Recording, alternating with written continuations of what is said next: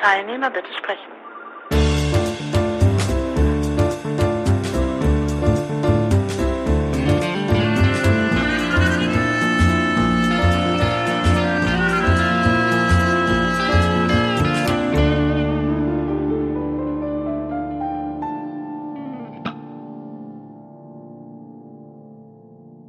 Äh, ja, du wolltest mir erzählen von dem gekreuzigten Wissenschaftler.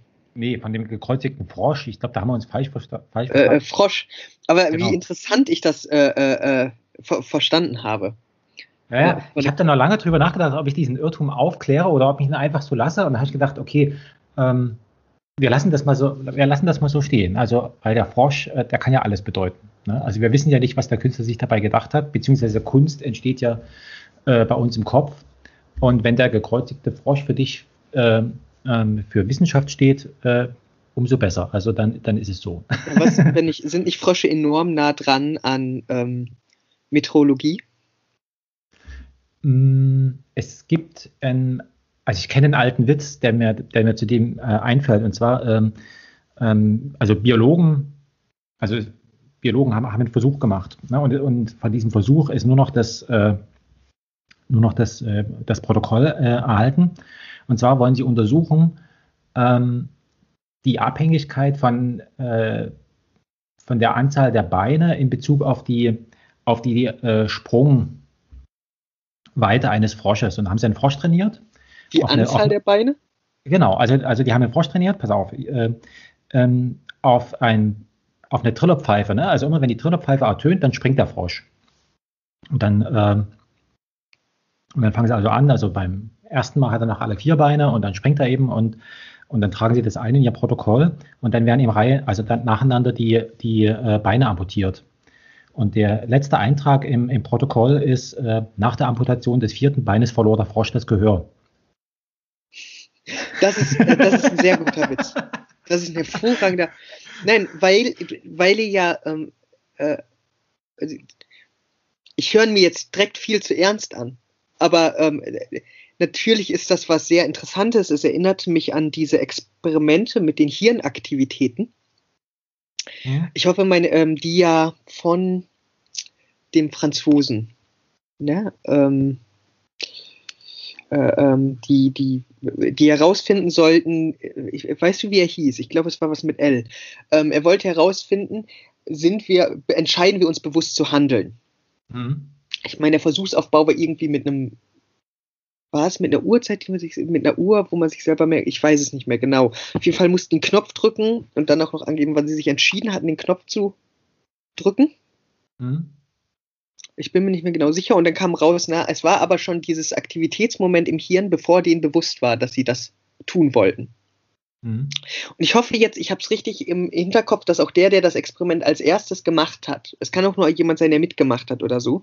äh, Ich habe mal mehrere Texte dazu gelesen und das Interessante war, dass der das gar nicht so interessant fand, was er, also wo heute alle sagen, ach, wir sind gar nicht frei im Willen, äh, äh, ne, da sind ja diese Hirnmomente und bla, blub und ähm, meint da groß herausgefunden zu haben, aber naja, dass du dich, dass nicht die Entscheidung erstmal bewusst trifft, sondern da erstmal im Gehirn was passiert, ja, bevor du dir so Mhm. bewusst wirst, ich habe mich entschieden. Das war nicht das Besondere, sondern was er schrieb war, dass die interessanten Fälle, fand er eigentlich, waren die, die er nicht mit einrechnen konnte. Es gab nämlich Fälle, wo diese, äh, äh, diese äh, ähm, Aktivität im Hirn auftauchte, aber nichts geschah. Weil die Leute sich nochmal umentschieden haben. Ja? Sie wenn, Mhm. Er hat sie wohl darauf angesprochen, ja, die hatten, sie wollten gerade den Knopf drücken und dann dachten sie, nee, doch nicht. Und das fand er die interessanten Fälle, weil, ne, also weil daraus kann man ja viel mehr lernen, nämlich, äh, naja, wenn, wenn es doch so ist, dass wir uns erst später bewusst werden, was bringt das denn dann? Und plötzlich hat er bemerkt, äh, was auch in diesem Witz auffällig ist, dass ähm, ein Experiment, das zu streng ist und seine Grenzen setzt, si sich auch Lernen verhindert. Nämlich in den Fällen, mit denen du nichts mehr anfangen kannst, die aber wichtig sind für dein Experiment. Wie beispielsweise der, der Frosch, der nicht mehr springt. Und äh, wir würden jetzt alle sagen, naja, er hat ja auch keine Beine mehr, aber woher willst du das wissen? Ne? Also der Witz ist, äh, geht ja auf die Ambiguität, dass wir zwar davon ausgehen, er hat keine Beine mehr, aber streng wissenschaftlich wäre auch dieser Einwand nicht. streng wissenschaftlich zu sagen wäre, das fällt aus der Reihe, weil wir können das überhaupt nicht bestimmen, ob sein Gehör fehlte, ob der sich auf, äh, ob der jetzt sauer ist, weil er jetzt alle Beine weg hat und nicht mehr mitmachen will, oder ob der nicht mehr springen kann. Ja, genau. Also das, ähm, aber das sind doch, äh, also damit bewegen wir uns doch also äh, wieder an einem, an einem Bereich, wo ich schon die ganze Zeit überlege. Also ähm, Wissenschaft als, also so wie ich das also sehe, also Wissenschaft äh, wandelt ja, oder andersrum, es gibt ja so eine, so eine, so eine, so ein, so Übergang von Wissenschaft zur Kunst. Ne? Und, und an diesen Stellen wird es ja interessant. Also, weil ähm, Kunst, so sehe ich das zumindest, ist so ein richtiges, also das ist wirklich die Avantgarde, also die läuft sozusagen voraus, bildet so ein, äh, so nach dem Motto, alles was denkbar ist, ist Kunst. Und aus diesem aus dieser Wolke, ne, aus dieser Möglichkeitswolke, wird dann irgendwann mal erst Wissenschaft und dann wird Technik draus und, ähm, und äh, irgendwie sowas. Und genau an dieser Grenze ist es ja. Ne? Also das Wissenschaft versucht sich ja auf einem, also guckt schon in unbekanntes Gebiet hinein, aber eben doch bewegt sich trotzdem sozusagen, baut ihre, ihre, wie soll ich sagen, ihre Erkundungsboote oder ihre Ferngläser, baut sie aus bekanntem Material zusammen. Genau, das ist ja der, der Fall. Ne? Also die, diese, diese Leute, die, die eben sagen, also pass mal auf, also das muss hier am Gehör liegen, ähm, die haben, die kennen wahrscheinlich nur das, sonst hätten sie es nicht so äh, reingeschrieben. Ne? Und auf der anderen Seite erkennen wir was an dieser letzten Zeile in diesem Protokoll, ähm, was wir ja auch in allen möglichen wissenschaftlichen Arbeiten sehen können, es ist nie fertig. Sondern jetzt kommt ja der Nächste und sagt, ja, Moment, also wie, wie kann das jetzt sein? Ne? Und fängt jetzt ich ja? weiß nicht mal, ob das das Besondere ist, weil das gilt ja, ähm, ähm, das gilt ja für alles. Das gilt ja für Politik und, ne? Also dieses nicht, diese Nichtbeendigung. Es kann ja immer weitergehen damit. Ich ja. glaube, ähm, ähm, es ist ja schon interessant, dass gerade Wissenschaft und Kunst in so einem ähm, merkwürdigen Verhältnis stehen. Ne? Also Wissenschaft, äh, äh, Kunst und Politik stehen nicht in so einem merkwürdigen Verhältnis.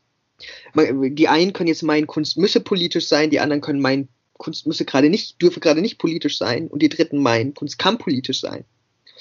Aber äh, da geht es äh, um das Politische in der Kunst, aber ähm, nicht um diese gleiche Unschärfe wie bei Wissenschaft und Kunst. Naja, zu entstehen also, scheint an, äh, an ihren Grenzen.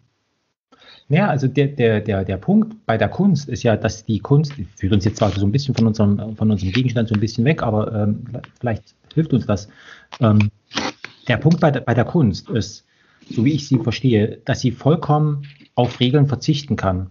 Sie kann ignorieren, dass es zum Beispiel sowas wie, wie Gravitation gibt. Ne? Und sie, sie, also sie kann das alles ignorieren und kann dann auf die Art und Weise, ist sie, ist sie ja auch frei, also das, so, verstehe ich das, währenddessen alle anderen, sage ich mal, ähm, Wissenschaft, Politik, äh, Juristerei, Glauben und, und solche Sachen sind immer an Regeln gebunden innerhalb ihres, also die sozusagen ihr, ihr Gebiet bestimmen.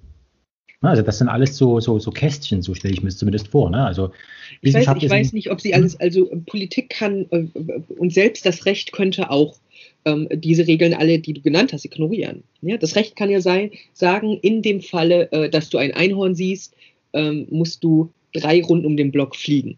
Hm? Ja, also wir würden sagen, es ist ein unglaublich verrücktes Gesetz oder so. Aber ähm,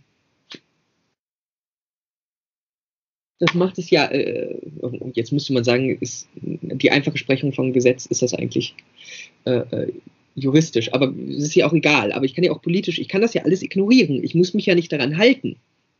Äh, also die Kunst hält sich ja nur, wo sie sich an diese Dinge hält, äh, aus den gleichen Gründen daran, wie alle anderen sich ähm, daran halten. Da, wo es nützlich ist, ja, und da, wo es nicht nützlich ist, ähm, nein. Weil ein Künstler kann noch so sehr sagen, beispielsweise, ich kann ja alles ignorieren, aber ein Buch publizieren, das er mit Fingern in die Luft geschrieben hat, das geht dann halt doch nicht. Ne, in dem Moment. Ähm, äh, Warum soll das nicht gehen? Also man kann es doch machen. Also es gibt ja. Ähm, mit der dann, äh, mach das mal. Ähm, ne, also na, natürlich, du kannst auch eine Wahl gewinnen, äh, die es nie gab. Also du kannst das gerne alles versuchen, aber ich will nur sagen, die Grenzen sind dort äh, auch gegeben. Ja, am Ende sagt der äh, äh, Schriftsteller ja auch nicht, ich kann das nicht machen, weil das nicht geht, sondern wenn er das macht, dann wird er darauf achten, dass am Ende noch was bei drauf rumkommt, womit er Geld verdienen kann. Außer natürlich im Falle, er ist dort schon abgesichert oder so. Ja, Aber es gibt doch die, also da könnte man ja einwenden, ja gut, also ähm, es gibt ja diese Happenings und was weiß ich alles, ne? Das, äh, also was sozusagen im Augenblick, wo es entsteht, schon zerfällt und, und ähm, sozusagen nichts Greifbares übrig ja, bleibt. Also genauso könnte man ja. Aber das sind ja schon sehr, also das sind ja schon ähm, sehr komplexe Fälle. Ich will nur erstmal sagen, ich glaube nicht, ähm, dass sie da keine Regel kennt. Und äh, sie äh, kennt recht starke ähm, Regeln, nämlich ähm, dort, wo ja immer die Diskussionen äh, äh auftauchen, nämlich ähm, dass Kunst enorm darauf überwacht wird, ob sie betrügerisch agiert. Ne? Also ob das nur ein Tarnmantel ist, um eigentlich politisch zu agieren. Mhm. Oder ähm, äh, wirtschaftlich zu agieren oder sowas. Und ne, dann wird immer sofort, ach, das wird ja nur gemacht, um Geld zu verdienen. Ja, da hat ja, jemand gut, genau, also. Ist das Kunst? Ist das Kunst, ja? Das Kopieren jetzt selber? Und, und warum ist das so eine schwierige Diskussion? Na, es könnte auch sein, dass das nur aus nur Gewinn bringt gemacht wurde. Ne, ich will einfach nur äh, gern Geld mit dem. Ja, genau, also dort, wo, wo, wo, wo, also, wo Kunst zu, zu Handwerk wird. Ne? Also das ist ja eigentlich so dieser, dieser Übergang. Ähm.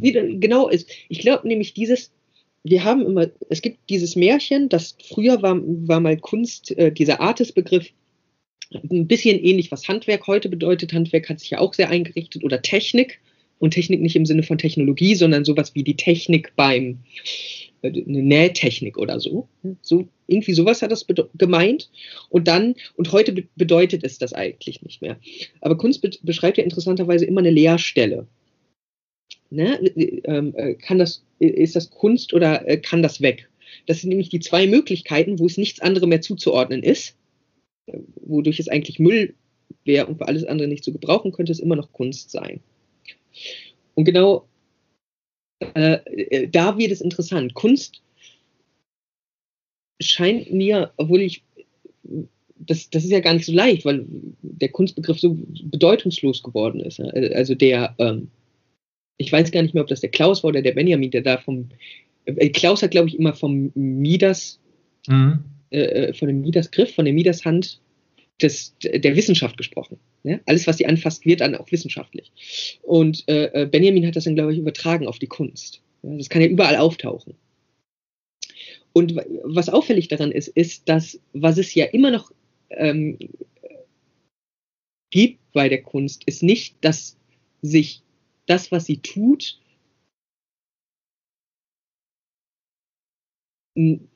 noch nicht klar ist, was ist hier die Methode und, und was ähm, das Ziel oder wie auch immer man das nennen will. Das, was ne, in der Wissenschaft immer unterschieden wird zwischen Theorie und Methode. Ne? Das ist eine bestimmte ja, gut, genau, Theorie genau, also und die Bestätigung kommt eine bestimmte Methode. Und genau das wird bei der Kunst nicht klar. Was gehört eigentlich wohin? Ne, also deswegen ja auch dauernd die Diskussion, ob Kunst überhaupt was bringen wollte. Manche meinen ja einfach, es soll einfach schön sein. Und die nächsten sagen, es soll politisch sein. Die anderen sagen, es soll bildend sein. Ähm, und dann muss einem ja auffallen, wenn äh, man, man kann ja nicht meinen, alle haben Recht und zu meinen, einer hat Recht, ist auch ein bisschen dumm. Ähm, stimmt und nichts davon stimmt. Also es könnte durchaus alles sein.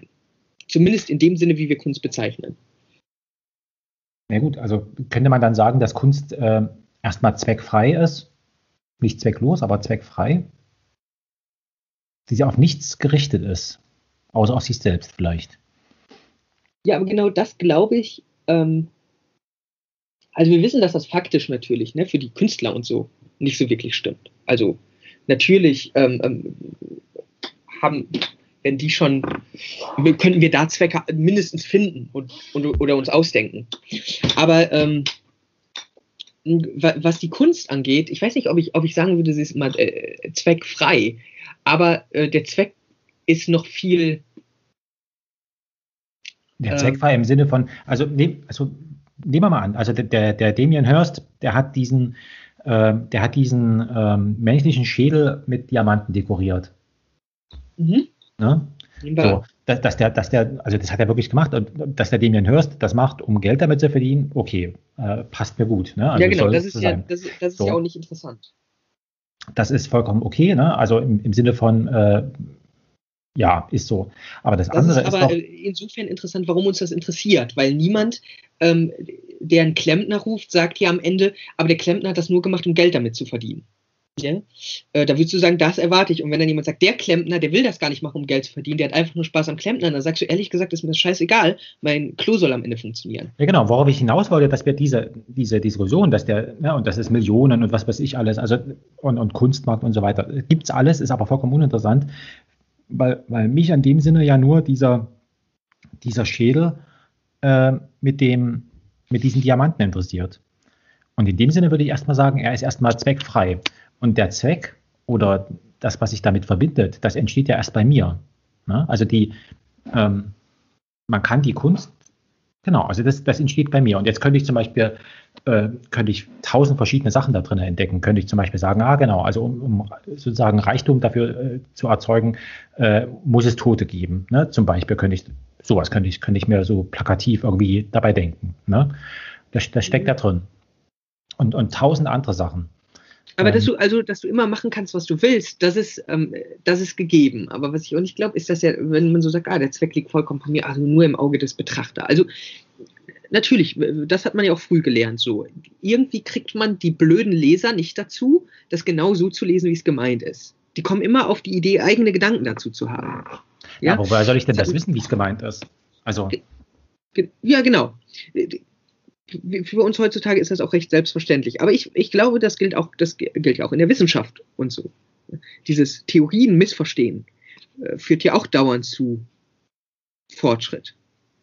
Und das ist ja, ja ein sehr seltsames Märchen, ne? dieses, ähm, dass man mit den richtigen und guten Mitteln immer zu den richtigen und guten Ergebnissen kommen würde.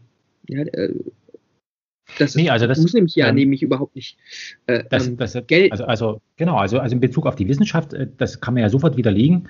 Ähm, denn, du, ich meine, ähm, es wären ja zum Beispiel, also wenn wir bei der Soziologie sind, ne, also der, der Luhmann hat ja zum Beispiel gemacht, der hat ja aus allen möglichen Welten hat er sich äh, Begriffe geliehen ähm, und sie entsprechend, äh, wie er sie eben äh, gebraucht hat, auch, auch benutzt. Also der hat ja genau das gemacht. Also er hat gesagt, okay, also ich, ich erkenne an, dass es Wissenschaft ist, ähm, aber ähm, ich bin nicht blind dafür, und ähm, also mein Lieblingsbeispiel bei solchen Überlegungen ist immer, man könnte sich zum Beispiel Folgendes überlegen. Man könnte sich äh, zum Beispiel denken, es gibt ja diese Bots, ne? irgendwelche künstlichen äh, Lebewesen in Anführungszeichen. Und jetzt könnte man zum Beispiel sich überlegen und könnte sagen, na gut, also so wie es Haltungsvorschriften oder, oder äh, Erforschung für Lebens äh, Möglichkeiten äh, und, und so weiter für, für echte Lebewesen, also sprich, nehmen wir mal an, für, für, für Schafe, Kühe, Ziegen und, und so weiter geht. ne? Also sprich, die, die, die, die Wissenschaft, äh, die sich eben damit beschäftigt, könnte man jetzt genauso hingehen, können sagen, jetzt, wie ist denn das jetzt für diese künstlichen Lebewesen? Ne? Also was sind denn da die Haltungsbedingungen? Wer erforscht denn das? Ne? Also könnte man genau mit diesen Methoden da hingehen und könnte sich das so, ähm, äh, sag ich mal, sozusagen mit, diesem, mit, dieser, mit dieser Landwirtschaftsbrille darauf gucken, was vermute ich mal interessant wäre, was, also was, was würde dann passieren, ne? also was, was würde man da sehen. Ja, und das ist doch eigentlich, aber es ist eher unüblich, weil äh, wenn wir heute über Wissenschaft sprechen, dann ist es doch eher eine äh, schon sehr auch wieder in, in, in Kästchen und, und, und, und so weiter aufgeteilte Angelegenheit. Die nein, nein, das glaube ich eben nicht. Ich glaube das nicht. Also wenn wir über wissenschaftlich über Wissenschaft sprechen, dann hört sich das so an. Ja, wir wissen schon die Phrasen, die wir dazu sagen müssen. Aber wir wissen ja auch, ähm, dass im, also bis auf die, die kleinen Ausnahmen, wissen wir, dass das, im, was im Museum steht, Kunst ist. Ich hatte mal das wunderschöne Erlebnis, das war, äh, da war ich mit dem, mit dem Michael äh, Karbacher mhm. und mit noch ein, zwei anderen Leuten, ich weiß gar nicht mehr, in, in Hamburg in so einer kleinen Ausstellung. Und dann ähm, stand da ist, ich, ja, kriege ich es zusammen? Ich glaube, es waren zwei Feuerlöscher in der Ecke und fast direkt nebeneinander. Hm. Und dann fragte ich Michael oder er mich, ist das jetzt Kunst, das eine davon? Und der andere ist echt. Wäre das überhaupt erlaubt? Das kann ja in Verwirrung führen. Aber vielleicht funktionieren die auch beide. Mhm. Und plötzlich war nicht mehr klar, was davon Kunst ist und was nicht. Ne? Aber nicht, weil es irgendwie qualitativ nicht gut war. Es war einfach total unklar für uns. Gehört das jetzt so? Gehört das nicht so? Oder also gehört das so für die Ausstellung? Gehört das so für die Sicherheitsregelung und so? Sowas, sind, sowas kommt vor, aber das ist die Seltenheit. Wir wissen in der Regel, wir gehen im Museum und da ist Kunst. Ja, oder wir gehen auf eine Ausstellung und da ist Kunst. Und wir gehen an die Uni und da ist Wissenschaft. Ne, wir haben Professorentitel und dann sind wir, ähm, äh, sind wir das auch, wofür wir Professor sind. Gleichzeitig. Das machen wir dann auch. Ähm, aber, es würde ja, aber es würde ja nicht auffallen, wenn du zum Beispiel jetzt, ähm, ähm, wenn du jetzt so einen Titel hättest, und du würdest es gar nicht machen, das würde ja niemandem auffallen. Ja, dir auch nicht. Was, also, würde, als letztes fällt das immer denen auf, die den Professortitel haben. Ne? Ja, da könntest du ja mit Absicht machen. Also das ist ja so, so, so mein heimlicher Traum, äh, dass du einfach was machst äh, unter, dem, unter dem Vorwand, dass es das ist, aber es war eigentlich, genau, also genau, aber was, was, was ganz anderes. Genau, aber das machen viele. Und das geht meist in die Dummheit, dass man denkt, ha, jetzt habe ich es denen gezeigt. Und nicht mal die Aufmerksamkeit dafür haben können. Es könnte ja sein, dass sie es aus Versehen doch gemacht haben. Weil die ja denken, weil ich das vortäusche, mache ich das auch nicht. Ne? Selbst die Betrüger sind ja davon überzeugt, dass die guten Mittel äh, Gutes hervorbringen und die schlechten Mittel Schlechtes hervorbringen. Und dann sagen sie, ich mache jetzt heimlich ein schlechtes Mittel ne, und markiere das als Gutes. Und ha, jetzt seht ihr, ich habe das nicht gemacht. Und jetzt wäre ja die Frage, warum nicht? Also es könnte doch sein, dass du trotzdem, ja, ich habe gar nicht Physik gemacht. Aber alle sind davon überzeugt, du, äh, doch, du hast was herausragendes rausgefunden. Und jetzt enttarnen die sich und irgendwer sagt, ja, das kann ja gut sein, dass das Betrüger waren, ähm, aber das ist halt nach hinten losgegangen, weil die haben was herausgefunden. Nee, nee, also aufgefallen ist mir das zum ersten Mal vor, vor ähm, vielleicht, nehmen wir mal an 15 Jahren oder sowas.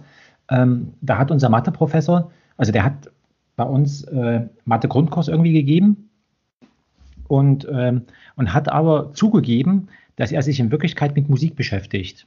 Unter dem Deckmäntelchen der, der, der Mathematik.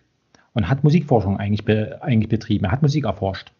Also solche Sachen gibt es schon, also das stand richtig, also, aber er war eben. Nee, dass er davon, es geht nicht davon, dass er davon überzeugt ist oder so, aber am Ende habt ihr trotzdem Mathe gelernt. Das stimmt, ja. Es geht darum, dass das nicht so eng wie äh, häufig wir uns suggerieren wollen, miteinander verbunden ist. Ja, weil ich mich beschließe, ähm, Mathematiker zu werden und an eine mathematische Fakultät gehe und mathematischer Professor werde. Das ist alles noch gar nicht so, das kann ich ja machen und sehr wahrscheinlich werde ich dann auch Mathe machen.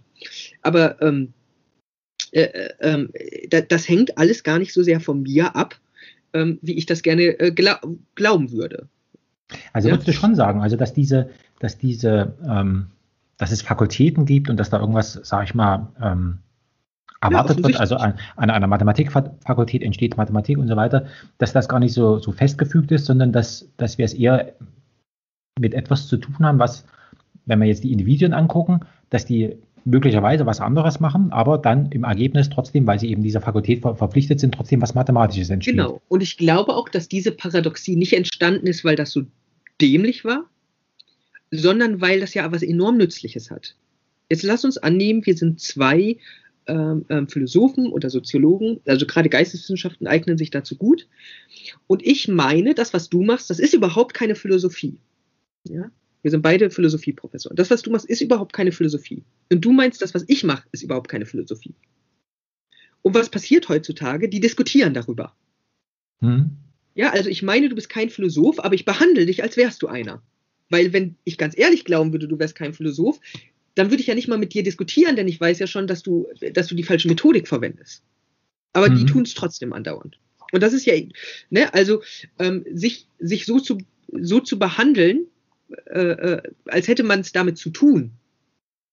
Obwohl das noch nicht klar ist. Das ist noch nicht klar. Es könnte einer von uns kein Philosoph sein. Wir können auch beide keine sein. Also wenn man das überhaupt so bestimmen will. Aber das ist auch egal. Es geht darum, dass ähm, der Fall für äh, die äh, Diskussion dann ja überhaupt nicht stört. Denn warum diskutiere ich mit dir? Na, weil du einen Professorentitel hast. Ja? Und auch alle sagen die, ach, ich gehe nach der Qualität und so. Nö, am Ende gehst du zu dem Vortrag, weil, weil da jemand irgendeinen Titel hat oder irgendwie angekündigt wird äh, und rechnest damit, dass er das ist. Und egal wie schlecht du das findest, du wirst dann sagen, der ist schlecht darin oder der kann das nicht oder der vertut sich. Aber obwohl du sagst, der vertut sich darin, wie man, wie man Mathe macht, denkst du, das ist ein Mathematiker.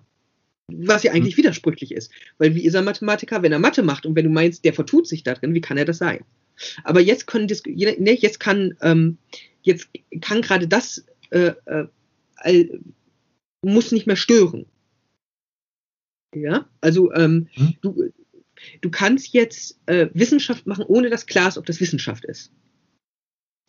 Das wird ja durch diese äh, Dinge ermöglicht. Und natürlich reden wir so darüber, als ähm, wäre das alles klar, was es ist. Ja, ich, ich liebe ja diesen Ausdruck ähm, Scientific Method, der immer im, äh, ähm, ähm im Englischen benutzt wird. Ja. Ich habe ich hab das jetzt auch mehrfach im Deutschen schon gehört.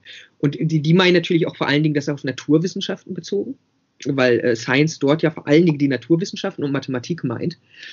Und dann, dann fragt man sich ja, was ist das denn? Was soll, was soll denn das sein, diese Scientific Method? Und, und zwar nicht so zynisch das Fragen, ja. Also, äh, hö, hö, das heißt ja eigentlich nicht. Sondern wie, was, was könnte man damit meinen? Naja, offensichtlich ist immer erstmal sowas wie Experiment gemeint. Aber es kann ja mindestens nicht nur das Experiment sein, weil allen ist ja klar, dass jeder, der, also Politiker machen dauernd Experimente. Also wird ja auch gesprochen.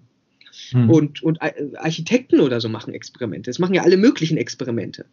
Ja, da muss das Experiment wissenschaftlich sein. Was heißt das denn? Naja, das ist sehr, nach sehr strengen ähm, äh, festgelegten Abläufen agiert oder so. Ja, dass es textlich zusammengefasst wird. Das eine, was niemand darauf antworten würde, ist, oder, oder die wenigsten, ist, äh, ähm, es erscheint in einer wissenschaftlichen Zeitschrift. Weil das ist ja ganz schnell zirkulär. Ne? Was ist eine wissenschaftliche Zeitschrift dann denn? ja, das, wo wissenschaftliche Texte drin auftauchen. Äh, die, die sich auf darauf spezialisiert. Naja, aber ähm, solche Dinge meint man erstmal. Und da, ähm, was ich daran interessant finde, ist, dass äh, damit ja schon geklärt ist, es gibt wissenschaftliche Theorien und, äh, und wie werden Theorien wissenschaftlich bestätigt oder fallen gelassen? Naja, indem man die wissenschaftliche Methode anwendet. Aber das ist ja überhaupt nicht klar. Und das sieht man ganz gut in dem Moment, also, dass das eine Unterscheidung ist, die ähm, dauernd selbstbezüglich ist gewissermaßen. Äh, in, dass man nämlich Theorie und Methode äh, switchen kann. Und das ist auch passiert, beispielsweise in der Quantentheorie wenn man sich, was hatten die grob für ein Problem? Die hatten das Problem, ähm, was natürlich jetzt nicht so ganz stimmt, aber klischeemäßig wird immer erzählt, wir sind fertig, ne? Äh, haben die ja gesagt. Mhm. Ne, aber das Problem, was jetzt auftauchte, ist, dass die äh, meinten, wir, äh, unsere Geräte sind einfach nicht genau oder so. Ja? Unsere Geräte, das nachzumessen und nachzuschauen, die sind noch nicht genau. Aber unsere Theorie ist eigentlich die äh, äh, sehr gut, die Newtonsche Theorie. Und jetzt kommt ja noch die Relativitätstheorie da rein. Aber mit der Relativitätstheorie wird das natürlich alles unsicherer. Und jetzt kommt dieser Heisenberg, und ja nicht nur dieser Heisenberg, aber an dem lässt sich das immer schön erzählen. Und der hat auf einmal diese Theorie, nee, diese experimentellen Beobachtungen, die stimmen. Die Theorie stimmt nicht. Und dreht das Ganze um. Ja, also vorher war die Theorie da und das, was dort beobachtet wurde, ne, und dann musste man das beobachten, um diese Theorie zu äh, mhm. bestätigen.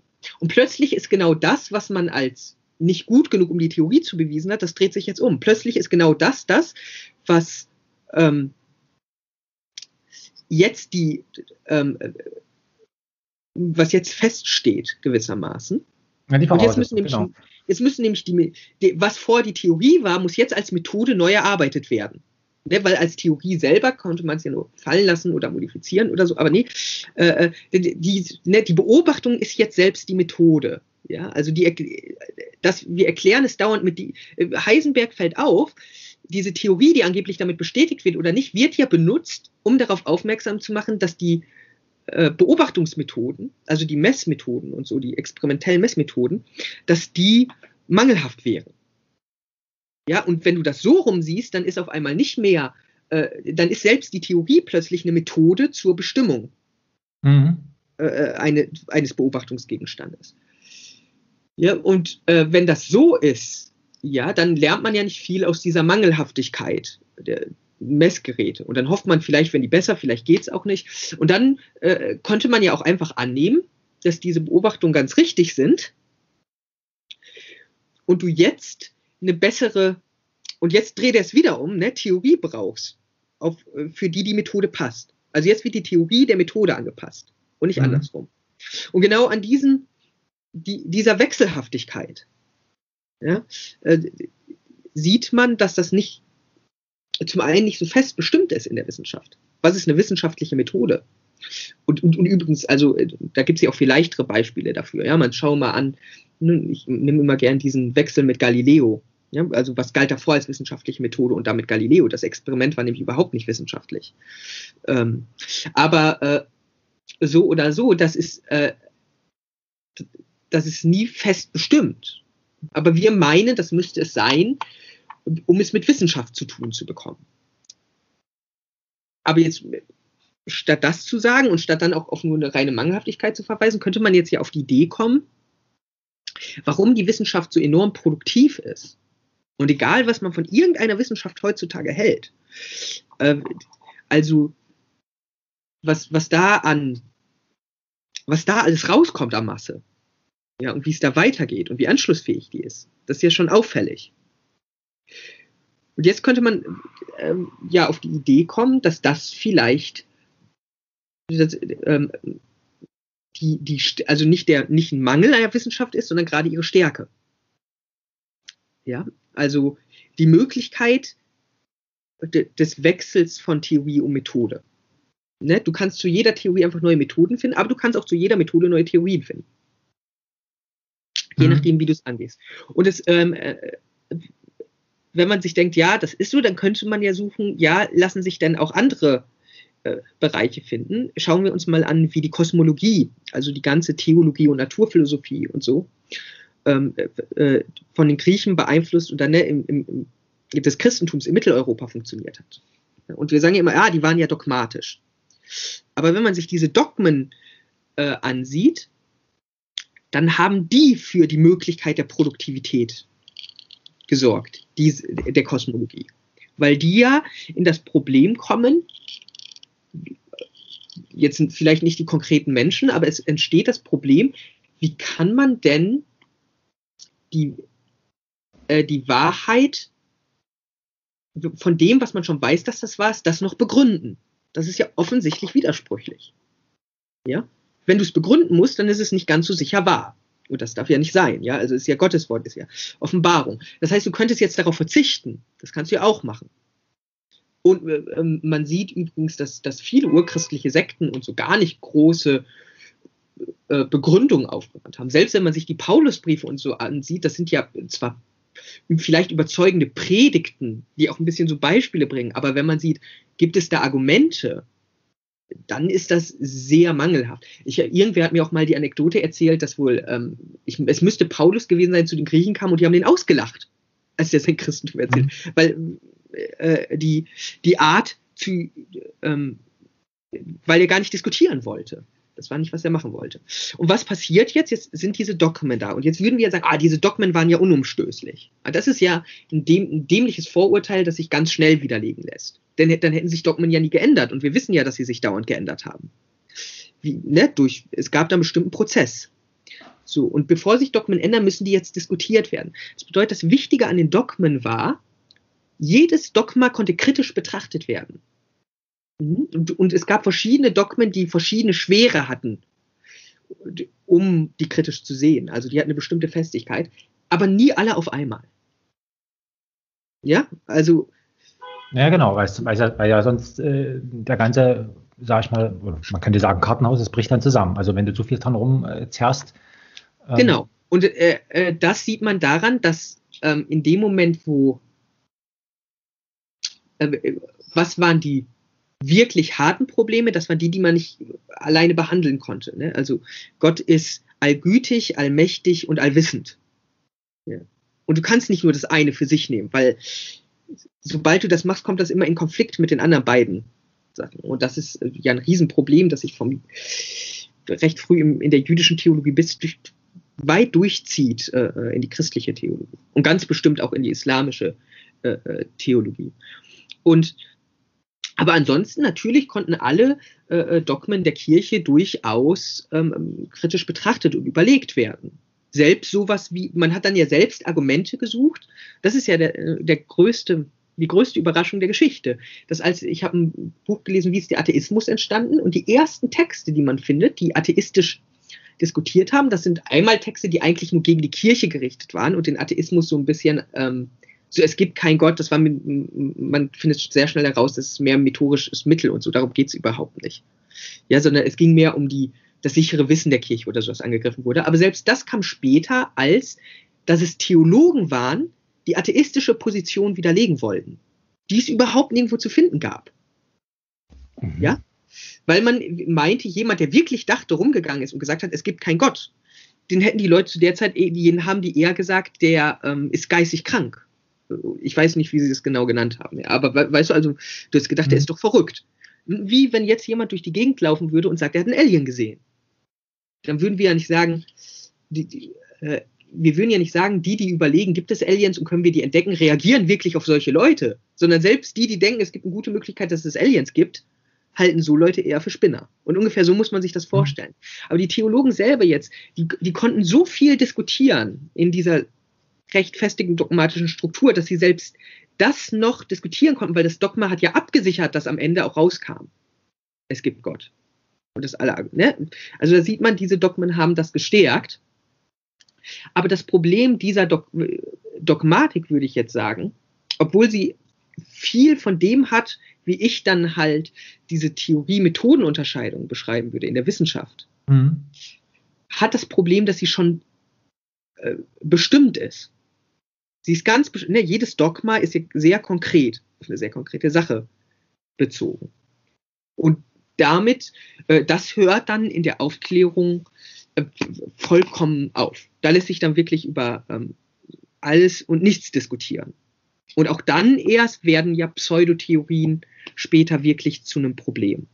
Und das, und das dauert auch erstmal, bis das zu einem richtigen Problem wird. Ich glaube, ich weiß gar nicht, ob sich vor dem 20. Jahrhundert da so viele wirklich mit beschäftigt haben. Also es taucht dann richtig stark im 20. Jahrhundert auf. Plötzlich kriegt man das Problem, dass man, dass man da gar nicht gut zwischen unterscheiden kann, zwischen Pseudowissenschaft und Wissenschaft.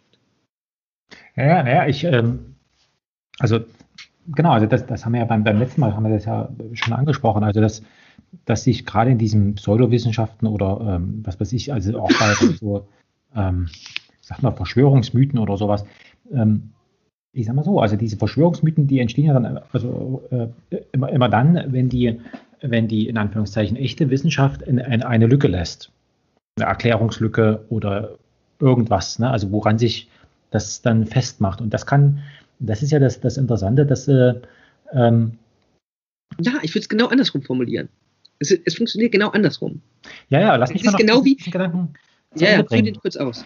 Und, und Jetzt könnte man ja hingehen als Wissenschaftler und könnte sagen, pass mal auf, und das wird teilweise auch gemacht, ähm, dass die dann sagen, ja gut, also ich, ich nehme das jetzt ernst. Also ich nehme diese Verschwörungstheorie oder, oder überhaupt diese ähm, pseudowissenschaftlichen Argumente und so weiter, also ich, ich nehme sie in dem Sinne ernst, dass ich sage, es könnte ja sein, dass sie recht haben.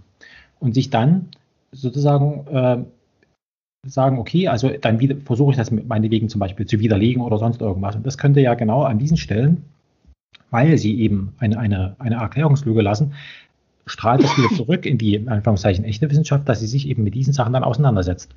Und dann werden eben diese wissenschaftlichen Erkenntnisse, die dann in einer bestimmten Form publiziert und verarbeitet und so weiter, also damit sie eben Wissenschaft sind, ähm, werden, da wird sozusagen am Ende auch die Wissenschaft, ähm, ähm, ähm wie soll ich sagen, also äh, besser. Also es gibt ja diesen Tunguska, dieses Tunguska-Ereignis, ne, wo ich ja schon beim letzten Mal gesagt hatte, also da gibt es eben genau. diesen, diesen Fall, wo der Wissenschaftler, der hat gesagt, ich brauche Geld und um dieses Geld zu organisieren, erzähle ich den Leuten hier irgendwas, was ich vermute, was ich aber gar nicht selber glaube. Ne? Und somit hat er sozusagen diese Verschwörungstheorien oder diese alternativen äh, wissenschaftlichen Erkenntnisse dazu, die es eben noch gar nicht gab und so weiter, ähm, hat hat sie erstmal populär gemacht. Und daran, an diese Erzählung, ne, an diese erste, sage ich mal, ja, wo er gesagt hat, es könnte ja sein, ne, haben dann wiederum andere Nichtwissenschaftler oder äh, halt eben in der Form auch angedockt. Ne? Das ist, also es gibt da schon eine Reihe von genau, also genau, aber das ist nicht eine Lücke. Also äh, das ist ganz, äh,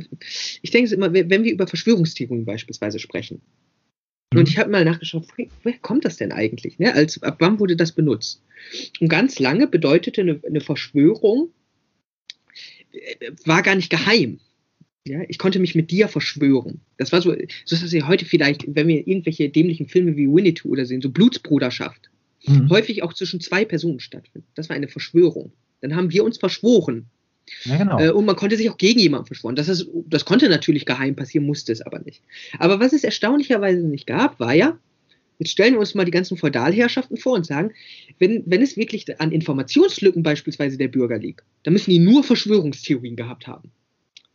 Aber nicht nur wurde da das Wort Verschwörungstheorie nicht besutzt, sondern äh, man, also zumindest ich habe so kaum was gefunden zu, mindestens nicht gerade von den uninformierten, also mindestens von denen nicht, ja, von der, ähm, ähm, Bevöl der Bevölkerung sozusagen, der Untertänigen.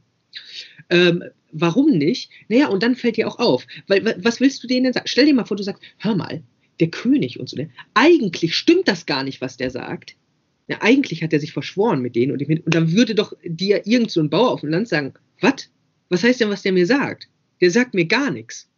Es gibt da so ein paar Verkündigungen für neue Gesetze. Selbst die kommen bei mir nicht an. Manche würden dir sagen, ich weiß nicht mal, ob ich jetzt zu dem Lord gehöre oder dem. Weißt du, also die, die, was willst du jetzt eine Verschwörungstheorie aufmachen? Das Einzige, was du weißt, ist, ich bin vollkommen unter und die machen da oben eh was die wollen. Ne? Das, das, gibt es mit, ähm, bei, ich war mal in dem Heine-Museum, da stand so eine schöne Anekdote, wo wohl Heine, nee, Büchner müsste das gewesen sein, Büchner-Museum und Büchner, ich bin mir nicht sicher. Auf jeden Fall fragt seine Mutter, ähm, was wäre denn die Welt, wenn keine Könige mehr da waren? Und sie sagt, naja, mein Sohn, äh, die Welt wäre noch die gleiche, mit, ein, mit dem einen großen Unterschied, dass es keine Könige mehr gäbe. Ja? Also ungefähr das Verhältnis haben die dazu. Und wann fängt fang das an, dass Verschwörung als Begriff, ähnlich wie wir den benutzen, wichtig wird. Ähm, ich glaube, 16. Jahrhundert taucht das auf und ganz stark im 19. und 20. Jahrhundert macht das einen Riesensprung. Und das ist ja auffällig, dass das kommt mit der politischen Emanzipation großer Teile der Bevölkerung und mit der Literalisierung und so. Und jetzt könnte man doch meinen, die sind doch jetzt aber viel mehr informiert. Und selbst von der Seite der Herrschenden fängt es doch jetzt erst recht an, dass sie mehr informiert werden. Deswegen gibt es doch, fängt dann doch an, gerade im 20. Jahrhundert kommt doch die ganze Propaganda und so, gerade um das auszunutzen, dass man das tun muss. Ja, weil wenn du nicht denken würdest, du müsstest deine Bevölkerung irgendwie informieren oder überzeugen, dann brauchst du auch keine Propaganda machen. Also selbst in ihren negativen Fällen. Und genau da, also du wirst jetzt informiert, aber genau wenn das passiert, kann dir ja auffallen, du wirst zum einen nie über alles informiert und es könnte jetzt immer auch anders sein. Wenn ich nicht zu dir sage und jemand zu dir kommt und sagt, der Immanuel hat dich belogen, dann würdest du sagen, hä, der hat gar nichts zu mir gesagt. Mhm. Erst wenn ich was zu dir sage, jetzt kommt die Möglichkeit rein, dass ich dir was vorenthalte, dass ich dich belüge. Natürlich kann auch Schweigen manchmal das einnehmen, in dem Kontext, dass wir häufig miteinander sprechen. Also nehmen wir eher, du hast mich seit Jahren nicht gesehen. Und dann wird gesagt, mhm. ich enthalte dir das vor oder so. Ähm, und ähnliches passiert ja mit der Wissenschaft die Leute kommen ja nicht und sagen, hm, die Theorie, die Wissenschaftler haben gar nicht bewiesen, dass die Erde rund ist. Die haben das nicht mal versucht. Also niemand hat sich überhaupt Gedanken darüber gemacht. Wir nehmen das so an. Und deswegen beweise ich jetzt, dass sie eigentlich flach ist. Da ist so eine Erklärungslücke. Sondern nein. Die, also natürlich meinen die, die haben das nicht ordentlich bewiesen oder so. Aber gerade weil es wissenschaftliches Thema ist, die Erde ist rund, das ist eine wissenschaftliche Erkenntnis. Genau jetzt können Leute auf die Idee kommen, ähm, nö, es ist genau das nicht. Also du meinst also, dass... Ähm und natürlich kann das auch andersrum anfangen. Ja, also natürlich können die Leute, die sagen, nö, das nicht, können ja auch recht haben. Das, das ist ja das Erstaunliche. Ja, also bei diesem Tunguska, da ist ja, also das Tunguska-Ereignis ist unaufgeklärt bis in die heutige Zeit. Und diese Unaufgeklärtheit, ne, also das ist ja das, also das, das, äh, ich sage mal, das Wohlstandsversprechen. Das Wohlstandsversprechen der Wissenschaft ist doch, ich erkläre, ich kann alles erklären. Und da kommt es aber genau an seine Grenzen. Genau. Weil es nämlich nee, nichts genau. erklären. Genau. An dem Punkt kann es nichts erklären. Und genau, aber genau dort lässt nicht die Wissenschaft Lücken, sondern sie erstellt überhaupt erst eine. Nimm an, so. es gäbe keine Wissenschaft, die Ereignisse irgendwie erklärt oder so.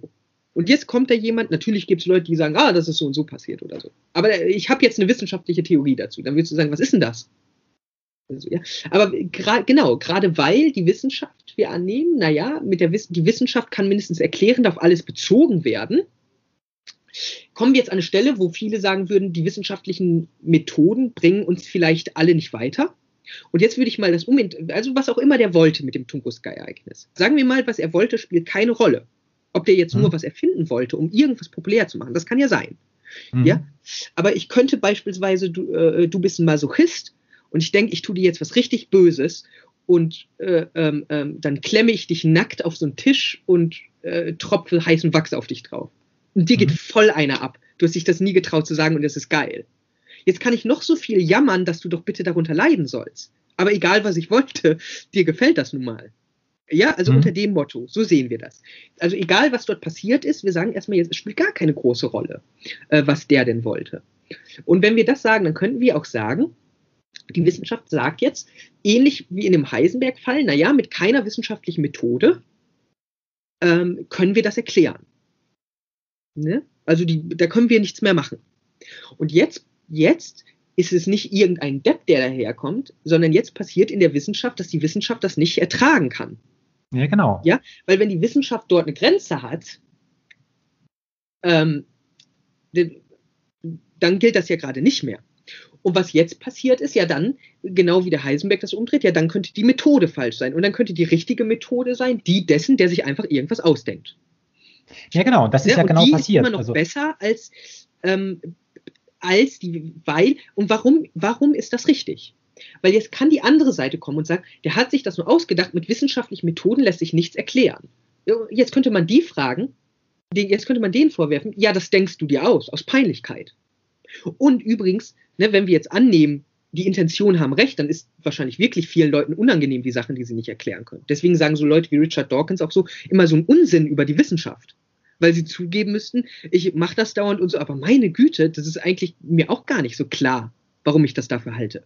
Das heißt, die merken, ich habe genau die gleiche Überzeugung, dass Wissenschaft so großartig ist, die ist genauso gut fundiert wie ähm, äh, äh die Überzeugung des Gläubigen, dass Gott groß ist. Ja, also ähm, äh, äh, ich, ich vertraue darauf, dass es so ist, aber, ne, aber dann wird immer irgendeine ein äh, Schwachsinn er, erzählt, ja, wie großartig die Wissenschaft ist, für welche Fortschritte sie gesorgt hat.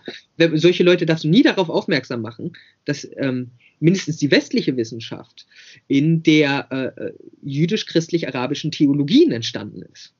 Ja, und dann haben die doch auch für den Fortschritt. Also wo, wo ist denn dann nicht mhm. der Glaube? Ja, also es ist vollkommen Ja, bei diesem, bei diesem Tunguska-Ereignis, also ähm, da ist eben wirklich auffällig, dass, ähm, dass dann, ähm, also die Wissenschaft hat dann irgendwie gesehen, also das wird nichts mit den Mitteln, die wir hier zur Verfügung haben.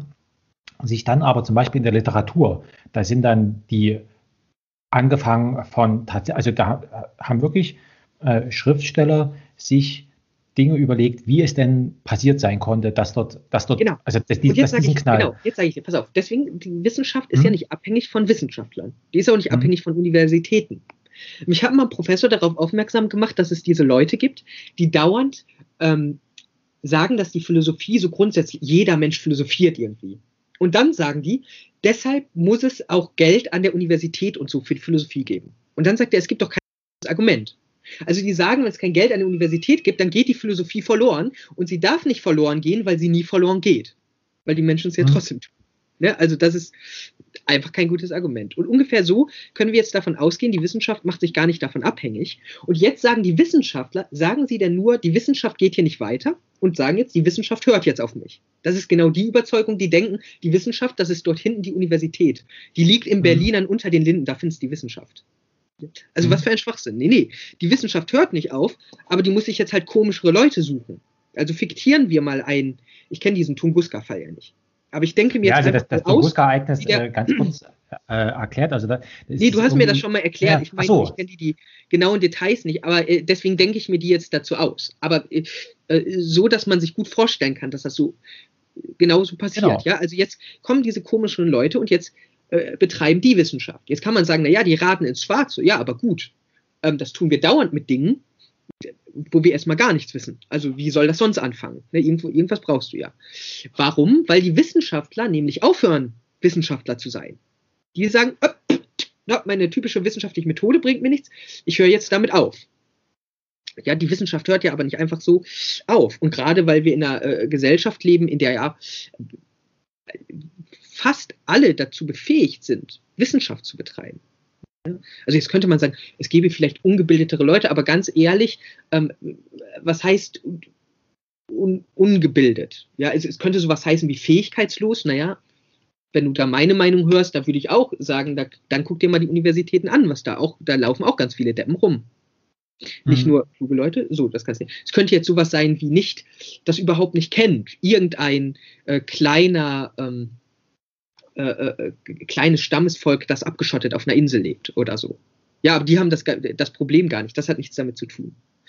Aber alle, die irgendwie damit in Kontakt kommen, ja, und dann sind die, ist ja groß, ist ja ein erstaunlicher Großteil der Welt auch alphabetisiert und so. Und selbst die, die es nicht sind, ähm, können, können ja gut beobachten und haben ja einigermaßen eine Vorstellung irgendwie davon, wie Wissenschaft funktionieren könnte und fang, machen das dann einfach. Und jetzt könnte man sagen, das ist natürlich, ach, da wird schlechte Wissenschaft gemacht, weil die richtige nicht weitergeht. Ja, aber sie, sieh das Paradox genau in diesem Satz. Schlechte Wissenschaft, die aber machen kann, was die alten wissenschaftlichen Methoden nicht, äh, nicht zu Wege bringen. Ne?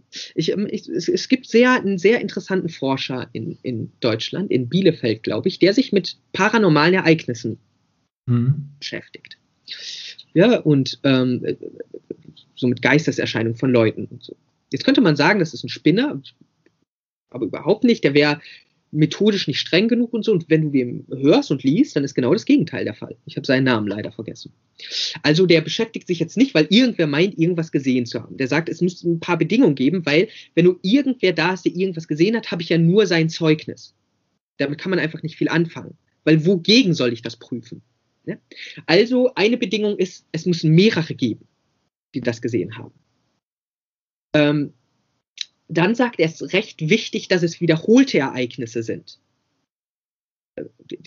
Weil du dann Differenzen schaffst. Ne? Verschiedene Leute können Differenzen, also selbst die, äh, oder dass keine Differenz entsteht. Das kann auch auffallen. Damit kann ich mhm. was anfangen. Das hat nichts damit zu tun, irgendwie, der eine könnte mich ja anlügen oder nicht. Es hat damit zu tun, ich kann nicht mal sagen, ob der eine mich anlügt oder nicht. Ich habe überhaupt keine Vergleichsebene. Es geht nur darum, das zu schaffen.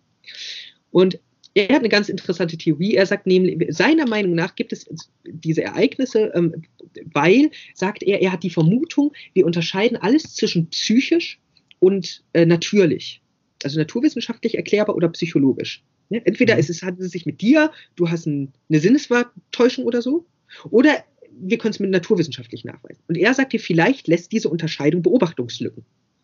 Und deswegen wirken die Ereignisse mhm. so skurril. So, das, äh, erstmal um das zu wissen. Und jetzt sagt er, ihm wird immer wieder gesagt, das lässt sich naturwissenschaftlich alles erklären. Und dann, dann bringt er seine ganzen Fälle vor und dann sagt er, da, war, da ist ein Feuer entstanden in so einer Firma. Das war eine Praktikantin, die sehr unsicher war und der Chef hat ihr sehr viel geholfen immer. Und sie war wohl sehr ängstlich, dann auf sich gestellt zu sein. Und immer wenn der Chef auf eine Reise gehen wollte, dann wurde er auf einmal zurückgerufen, dass dort ein Feuer entstanden ist. Ja? Hm. So. Und dieses Feuer, alle haben bemerkt, das ist dort entstanden und es wird immer wieder überprüft. Es werden zig Feuer, äh, also so, es gibt ja so Leute, die erkunden, woher kommt das Feuer? Und die hm. sagen alle, wir können keine Erklärung finden. Und jetzt sagen ihm Leute, aber es wird eine wissenschaftliche Erklärung geben. Und dann sagt er, aber die Experten waren da. Du sagst gleichzeitig, die, die Erklärung wird es geben, weil es die Expertise gibt. Und die macht uns verlässlich, dass es das dort gibt, selbst wenn es nicht gefunden wird. Und dann sagst du mir aber, diese Experten sind alle, und dieser Fall war fünfmal, weißt du, es waren verschiedene Experten, da müssen die mhm. alle zu inkompetent gewesen sein. Das kann nicht sein. Was kann dann noch sein? Es kann sein, na, die Expertise hat halt Lücken, aber eigentlich hätte sie die nicht mehr, würde das gehen. Und jetzt sagt er mit Recht, ja, aber das ist doch mindestens so, also das ist doch viel mehr, sogar viel mehr spekulativ als meine Theorie, da gibt es Fälle, die Beobachtungslücken schaffen. Und mehr mhm. sagt, so, und dann sagt er, er redet auch darüber, äh, er nennt das auch Geisterscheinungen und so. Er sagt nicht, weil er irgendwie, also er sagt sogar, das Interessante ist ja, dass er darauf aufmerksam macht, selbst sowas, wenn wir sagen, da ist ein Geist oder so, wird das wieder versucht, auf die naturwissenschaftliche Ebene zu kriegen. Während die anderen versuchen, es auf die psychologische zu kriegen, indem sie sagen, die irren sich alle. Mhm. Ne? Aber also selbst die, die das behaupten, machen das. Und er meint das überhaupt nicht. Also er sagt, er auch, ist noch kein Geistern begegnet.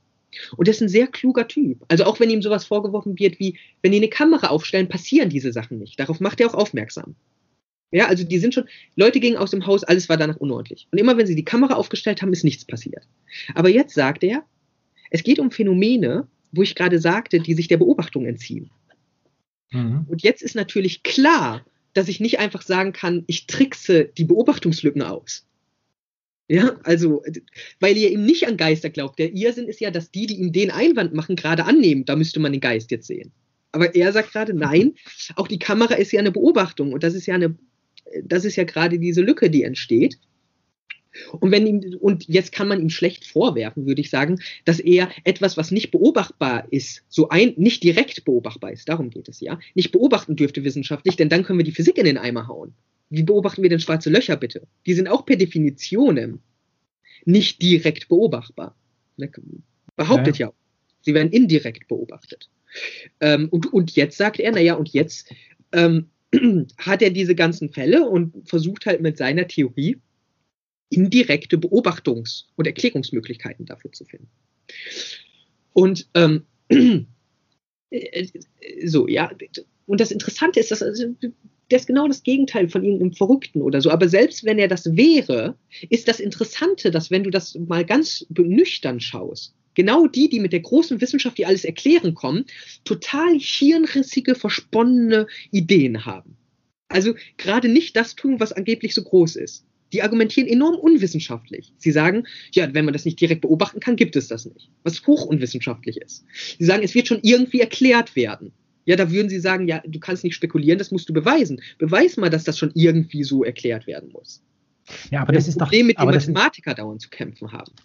Ja, ja, aber das ist doch äh, äh, in, in, jeder vernünftigen Diplomarbeit oder Abschlussarbeit äh, steht doch drin. Also, ähm, ja, ja, das müsste man noch weiter, äh, also man, man, müsste das noch irgendwie, ähm, man müsste da noch genau. weiter, weiter, weiter drüber forschen. Also eine der genau Markierungen, dass es eine Forschungsarbeit ist, ist, dass gesagt wird, man hat noch nicht alles geschafft. Ja, ne? genau. Also, Hättest du da eine, ich habe jetzt alles geschafft, dann würden die ersten schon sagen, hör mal, guck mir dir mal den Spinner an, das ist doch nicht wirklich Wissenschaft. Ja? Also man könnte fast auf die Idee kommen, die Leute schreiben das, weil sie wissen, dass das zu Wissenschaft gehört. Also ich muss ehrlich sagen, ich habe diesen Satz wahrscheinlich auch in meiner Diplomarbeit reingeschrieben. Also obwohl, also meine, meine Diplomarbeit. Ich habe auch in alle meine Abschlüsse reingeschrieben, Abschlussarbeiten reingeschrieben, natürlich. Ja.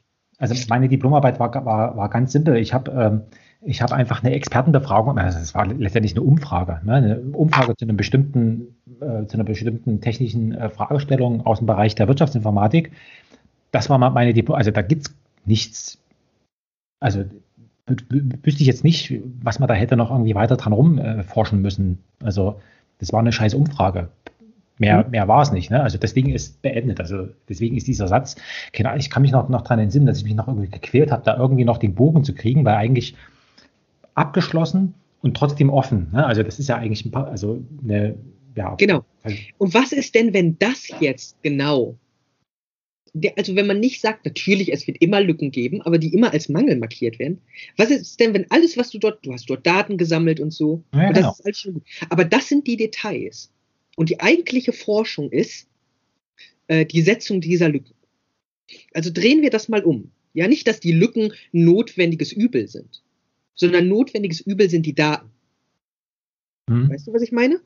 Also, also das dass du schreibst, es müsste ah. mehr geforscht werden, das ist die notwendige Bedingung. Also nicht, dass du das schreibst, aber dass hm. mehr geforscht werden kann nach deiner Arbeit. Das ist die notwendige Bedingung, dass wir es dort mit Forschung zu tun haben. Dass du dort Daten sammelst, das ist nur, muss, muss man manchmal machen. Ja, aber das ist überhaupt nicht der springende Punkt. Also du meinst, also interessant an äh, lass es, lass es mich mal so erklären. Du meinst also, äh, wenn wir uns jetzt vorstellen, wir sind jetzt ein, ähm, ein Expeditionsreisender, vielleicht im 19. Jahrhundert in Afrika. Und, ähm, und, und, und, wir begeben uns dorthin, dann ist unsere Aufgabe nicht, äh, sage ich mal, Karten zu malen und das zu markieren, was wir irgendwie wissen, sondern den Übergang zu markieren, so nach dem Motto, dort hinten ist irgendwas Seltsames, aber ich fahre jetzt trotzdem mal auf diesem Fluss, was weiß ich, weiter. Ja? Sowas in die Richtung meinst du? Dass du sagst, genau. okay, ich, ja, ja, also nehmen wir, fangen, also ich würde sagen, äh, wenn man es ganz grob ausdrücken will, würde ich sagen, Wissenschaft ist doch offensichtlich eine notwendige Bedingung, dass du Nein sagen kannst. Du kannst Nein sagen. Schauen wir uns mhm. ganz, ganz alte Religionen an. So jetzt irgendwie ähm, ähm, ähm den Hinduismus, bevor er zu dem Hinduismus wird, wie wir ihn heute kennen, beeinflusst dem, durch den Buddhismus. Wenn du jetzt jemandem begegnet wärst oder irgendwelche mesopotamischen Religionen, du kommst dahin, glaubst du an den Gott? Nö. Ja, okay, dann nicht. Ne? Oder selbst wenn wir glauben, dass es alle Götter gibt, aber ich verehre den Gott und nicht den. Ja, gut. Das Interessante, was jetzt entsteht in diesen großen Weltreligionen, ist, dass es keinen Unterschied mehr macht. Ja, du bist ja im Christentum immer noch ein Gotteskind. Also es hat dich immer noch dieser eine Gott erschaffen. Du kannst daran glauben oder nicht. Du kannst Nein sagen oder nicht. Deswegen ja die ganze Missionare in dieser Kirche. Also warum missionieren die eigentlich wie verrückt? Ja?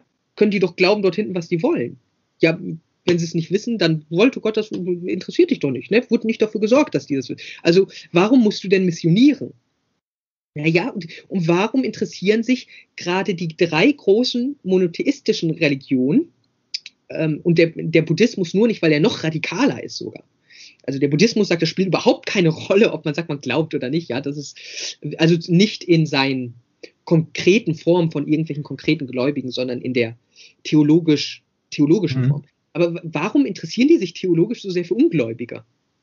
Immer wieder. Also warum springen die auch auf ihre atheistischen Argumente so an und so? Das hört, und da merkt man schon, und für Wissenschaft würde ich sagen, gilt das erst recht. Also, nämlich, jetzt, äh, du gehst jetzt nach Afrika und untersuchst diese Pflanzen und entdeckst mhm. irgendwas Merkwürdiges und erklärst das so und so. Da passiert das und da passiert das. Und jetzt könnten ja zwei Dinge passieren. Jetzt fährst, sagen wir, ich mache das. Und du sagst jetzt, na, das stimmt irgendwas nicht. Ich fahre jetzt auch nach Afrika und mache mal meine eigenen Untersuchungen. Ich glaube nämlich, der hat was übersehen. Jetzt würden wir sagen, musst du doch gar nicht. Der war doch schon da, hat doch alles erzählt. Das wird uns schon irgendwie, natürlich kann man das sagen, aber das wird uns merkwürdig. Wir würden sagen, wenn jetzt ein zweiter Wissenschaftler dahin fährt und seine eigenen Beobachtungen dagegen stellt, würden wir nicht sagen, aha, jetzt müssen wir uns entscheiden, was davon Forschung ist. Sondern das ist Forschung. Ne? Nichts davon ist Forschung. Sondern die Möglichkeit, dass du kommst und sagst, äh, nein, und in der Regel ja sogar noch verrückter, du sagst, du hast vollkommen recht, aber du liegst absolut falsch. Ja, also mhm. das passiert dir ganz häufig. Genau das ist ja, ne, das, so könnte man jeden, äh, jede große Theoriewende darstellen. Ne? Einstein hat zu Newton gesagt, du hast vollkommen recht und liegst absolut falsch. Und wenn du einigermaßen mit den Theorien vertraut bist, würdest du sagen, ja, das kann man schon ganz gut äh, äh, einigermaßen mhm. gut zusammenfassen. Er hat ja nicht einfach nur gesagt, Newton liegt falsch. Das würden wir auch nicht sagen. Wir würden ja schon sagen, das hat irgendwie darauf aufgebaut. Aber wir würden auch nicht sagen, der hat Newton irgendwie bestätigt. Und genau dieses Moment, äh, äh das entsteht, ja, also dass das Wiederholen der Beobachtung jetzt kein Abfall mehr ist, sondern Zugewinn. Und das ist eine super merkwürdige Wendung, die stattfindet. Wollen wir uns mal vorstellen, die, die, Idee war, es gibt dieses Original und das Original war den ziemlich früh, war ziemlich früh in allen, also selbst bevor es Theologien überhaupt, wenn man sich die, selbst wenn man nur sowas liest wie die Tora oder so, wie die darüber über Gottes Wort und so nachdenken. Das äh, kannst du ziemlich schnell die Implikation lesen, dass das Original immer schon abstrahiert ist in dem Moment, wo du das Original siehst, musst du auch denken, es ist originaler als das andere. Und älter. Aber auch das muss ja schon wieder übermittelt mhm. sein. So, und jetzt geht es immer den Abfall. Und jetzt kommt die, und in der Wissenschaft hast du genau die umgekehrte Idee.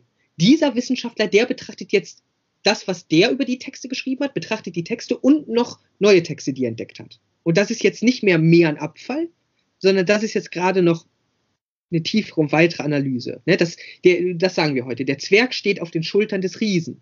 Und wir sagen, und, und jetzt überleg mal, was bedeutet das? Das bedeutet, wir wollen damit sagen, der Zwerg ist der Größere. Mhm. Ist ja nur ein Zwerg, ist ja eigentlich klar. Ja, aber er steht ja auf den Schultern der Riesen. Und genau, das ist ein, eine, erstmal eine ganz, ganz fantastische, skurrile Vorstellung, äh, die uns ganz selbstverständlich geworden ist.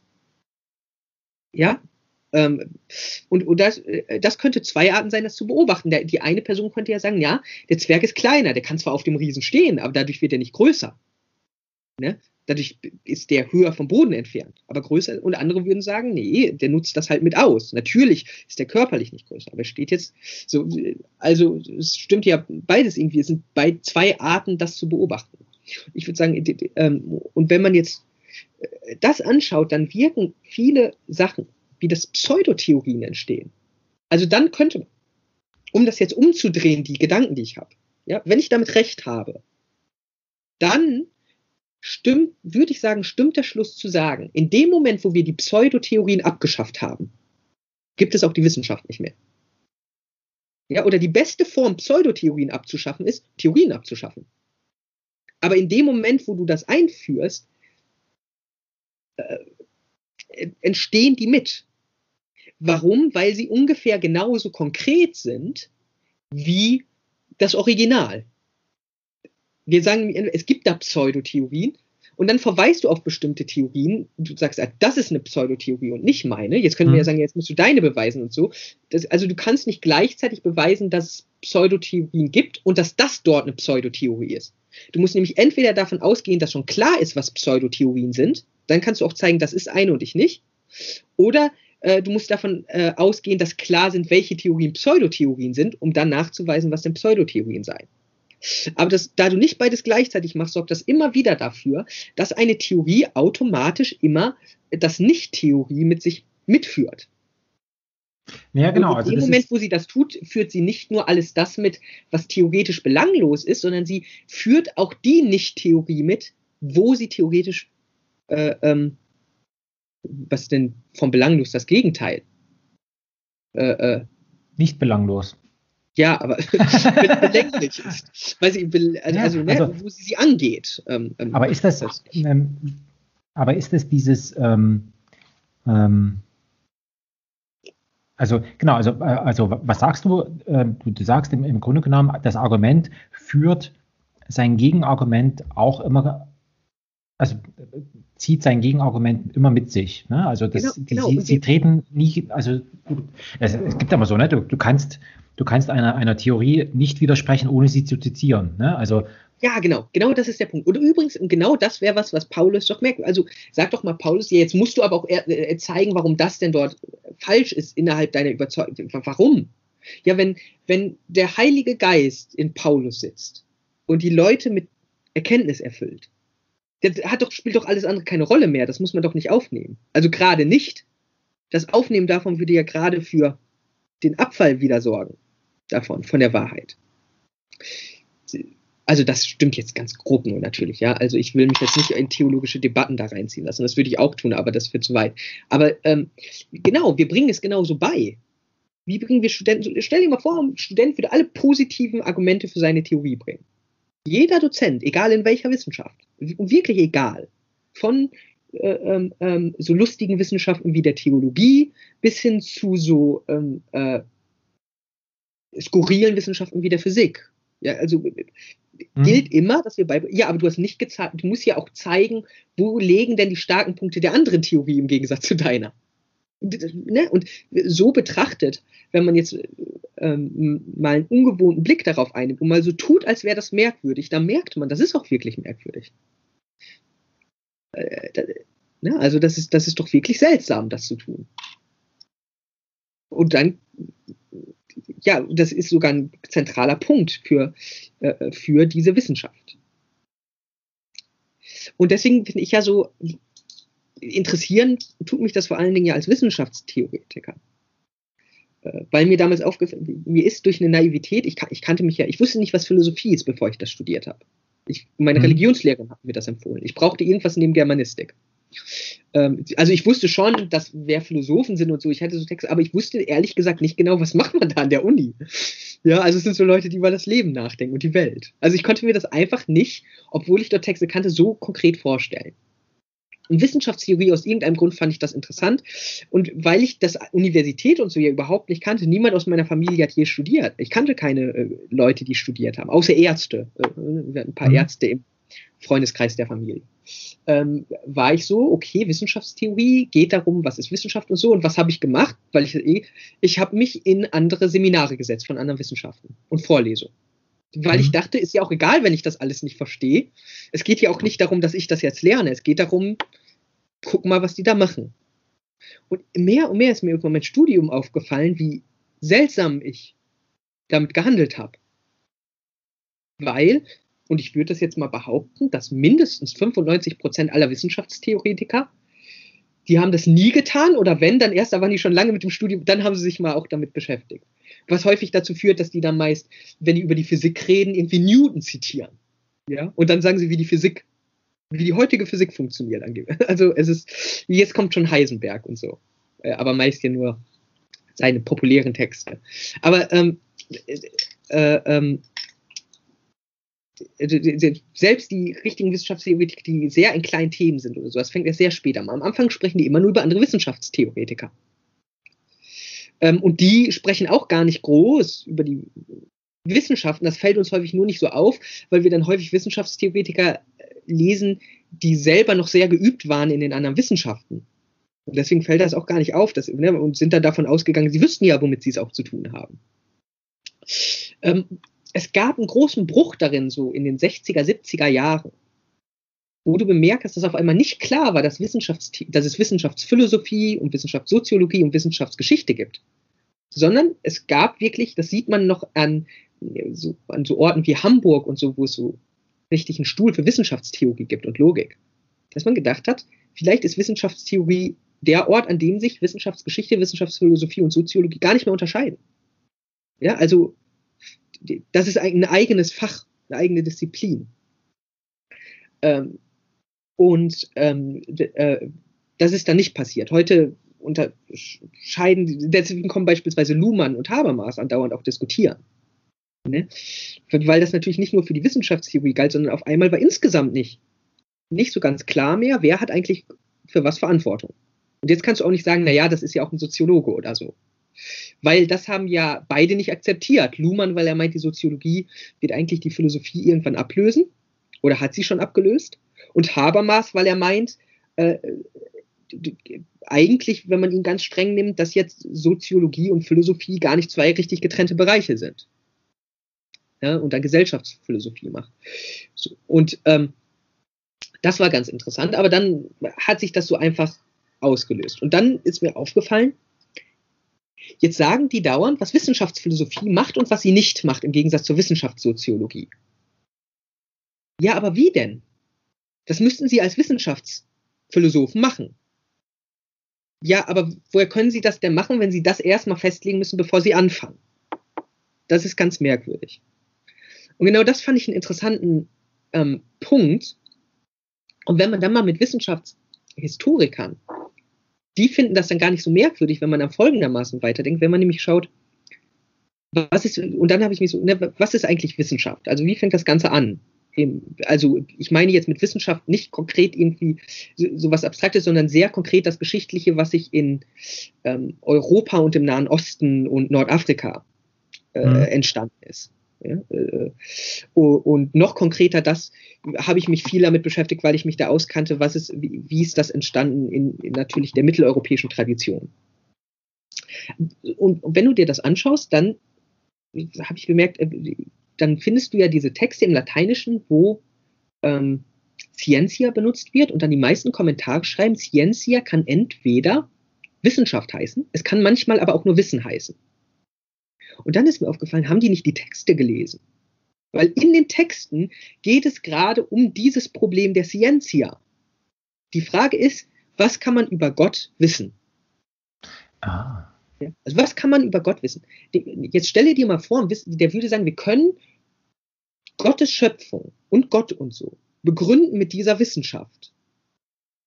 Das wäre ja in, da, da weiß ja auch jeder Ungläubige, dass das irgendwie seltsam scheint, innerhalb dieser ähm, theologischen Orientierung. Ja, du kannst einfach so Gott bestimmen. Und wenn du es nicht kannst, dann nicht. Selbst so Überlegungen, was der Mensch kann alles erfahren mit dieser Methodik und so. Nee, Gott kann nur alles wissen. So, wenn man das aber akzeptiert, dann kann man ja auch nichts wirklich über Gott wissen, außer durch Erleuchtung und auch nicht mehr darüber sprechen. Und dann ist ja auch nicht erklärt, warum man Priester braucht und so und warum man das Menschen erklären muss. Und selbst Gott hat ja immer wieder auch Propheten und so gewählt, die darüber aufklären. Und dann kommt ja diese Lösung raus. Ja, also das reine Wissen in diesem Begriff. Das wirkliche Wissen, das wird nur durch Gott, also das kann am Ende nur Gott. Und davon sind wir immer abfällig. Aber Scientia, da kannst du auch Gott beweisen und sowas alles. Ja, das, und das ist dann, was Wissenschaft ist.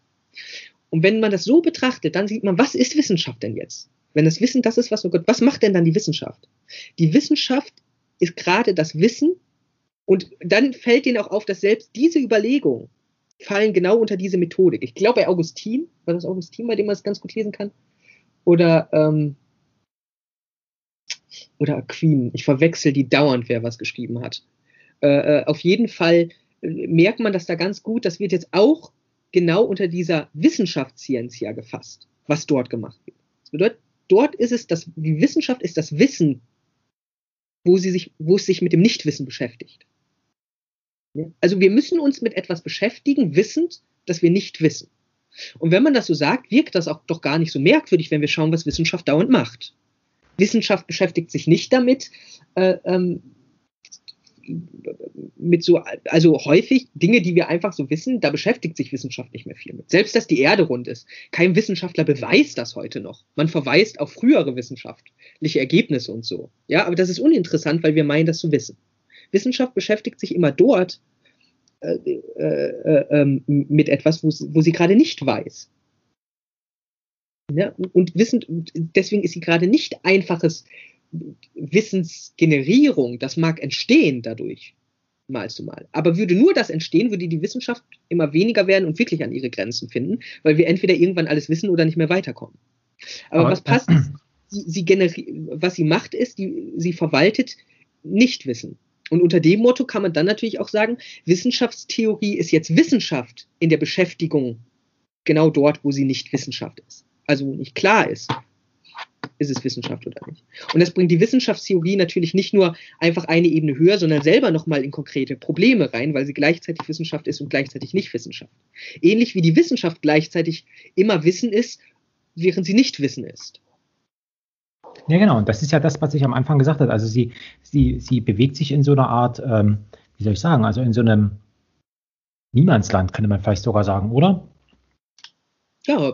Sie bewegt sich immer dort in dieser, in dieser äh, äh, äh, entlang einer, einer Grenze. Aber wenn du das so formulierst, dann könnte man ja auch sagen, naja gut, dann zähle, also ich will nochmal auf diesen, auf diesen Unterschied von Wissenschaft und Kunst, möchte ich nochmal hin. Wenn man das jetzt so denkt, wie du das denkst, dann würde man ja sagen, ja gut, also unter dieser, ähm, also mit dieser Brille betrachtet, ist auch Kunst Wissenschaft.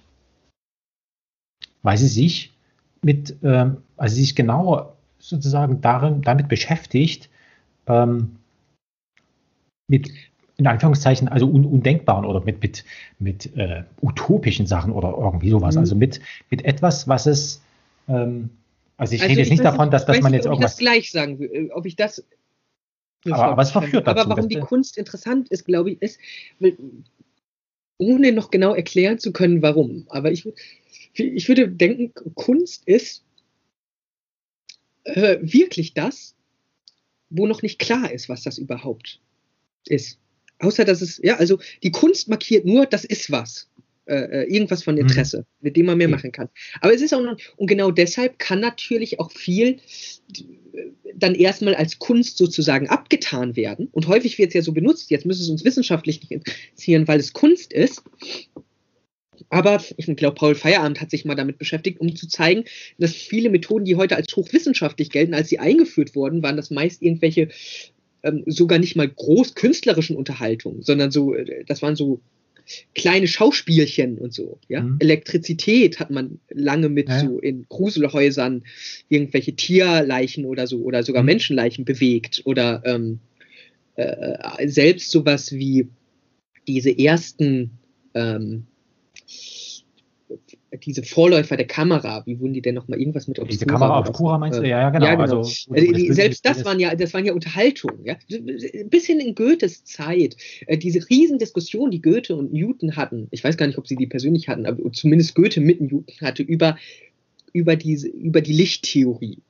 Wenn man mhm. schaut, ähm, wie war das allgemeingesellschaftlich, ja, das hat man dauernd, diese Brechungen und so, das waren so da haben sich dann irgendwelche Leute gerade reich getroffen und das war dann so ähm, spannend und aufregend und das war unterhaltsam. Ja, also das, das war warum. Man wusste überhaupt nicht, so, oh, guck mal, krass, weißt du, da machst du das. Und auf einmal hast du da so ein, die ganzen Regenbogenfarben, die da am Ende rauskommen. Ja, und ich, deswegen würde ich auch sagen, also wir sagen häufig Kunst, wir haben da ja so eine große Idee. Aber auch ähm, Unterhaltung kann ja alles sein. Es kann ja alles unterhaltsam sein oder nicht sein. Aber häufig, wenn wir sagen, ja, das ist nur Unterhaltung, ja, das ist ja, gemeint, also, da ist auch nicht mehr dahinter. Aber das ist genau, das ist ja nicht eben klar. Und wenn wir es mit Kunst markieren, dann läuft auch immer implizit mit, selbst wenn wir sagen, ah, das ist keine Wissenschaft, das ist Kunst, würde ich sagen, aber da ist implizit ja mit drin, ich weiß auch eigentlich gar nicht, was es ist. Und damit weiß ich eigentlich auch gar nicht, ob das nicht vielleicht doch ja, gut, wissenschaftlich ist, interessant äh, ist. Ne? Das, also genau, also das, das ist, ähm, dass man es erstmal mit, mit nicht einordnen, also genau, also wenn ich Dinge nicht anders einordnen kann, dann, dann sind sie in Zweifel Kunst. Also das, ähm, das glaube ich wohl, also dass, dass sowas geht. Aber es ist ja, also es gibt ja, also der, der, der, der Jonathan Mese, der macht ja etwas, der, der dreht dein Argument, was du bezogen auf die Wissenschaft machst, dreht er nämlich genau um und er sagt, nee, also alles ist Kunst. Und aus, und wenn, und, und aus der Kunst heraus sozusagen, also die, die, die Wissenschaft ist ein Teilgebiet der Kunst. Aber das sagt, also Künstler sind ja zu Recht von, also, also Platons Argumente sind, äh, finde ich, nicht sehr überzeugend, warum beispielsweise Schriftsteller und so nicht vertrauenswürdige Menschen sind. Aber Künstler sind an sich keine vertrauenswürdigen Menschen. Ja, übrigens sagen sie das selbst, genau, das ist genau wie der Magier der Magier ist ja auch kein Vertrauen. Also du würdest ja sagen, jemand ist blöd, wenn er denkt, der macht da vorne Zauberei. Im Gegenteil, der sagt dir sogar vorher vielleicht sogar noch, ich, mhm. ich verarsche dich jetzt. Ne? So, und ungefähr so macht das der Künstler ja auch. Und jetzt muss man sich mal vorstellen, der Jonathan Mese, der hat ja auch den Hitlergruß gemacht auf der Bühne. Und jetzt sagt der Jonathan Mese, alles ist Kunst. Okay, wenn Jonathan Mese das mit voller Überzeugung meint, dann haue ich dem auch in die Fresse. Und dann kann er nichts dagegen haben, denn das war ja auch nur Kunst. Ja? Und jetzt kann er natürlich mich anzeigen dafür, aber warum dann?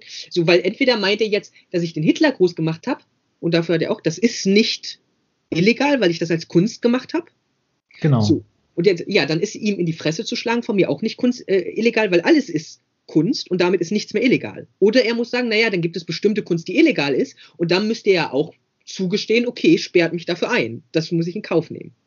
Das heißt, er macht, was natürlich, deswegen er, hat er ja auch immer wieder interessante Momente, die immer machen. Er sagt gleichzeitig, schau mal hier, das ist große Kunst und nur ich kann das. Und im gleichen Atemzug sagt er, schau mal hier, das ist überhaupt nichts. Du könntest das auch. Deswegen ja auch diese Kinderbildchen, die der gemalt hat und so.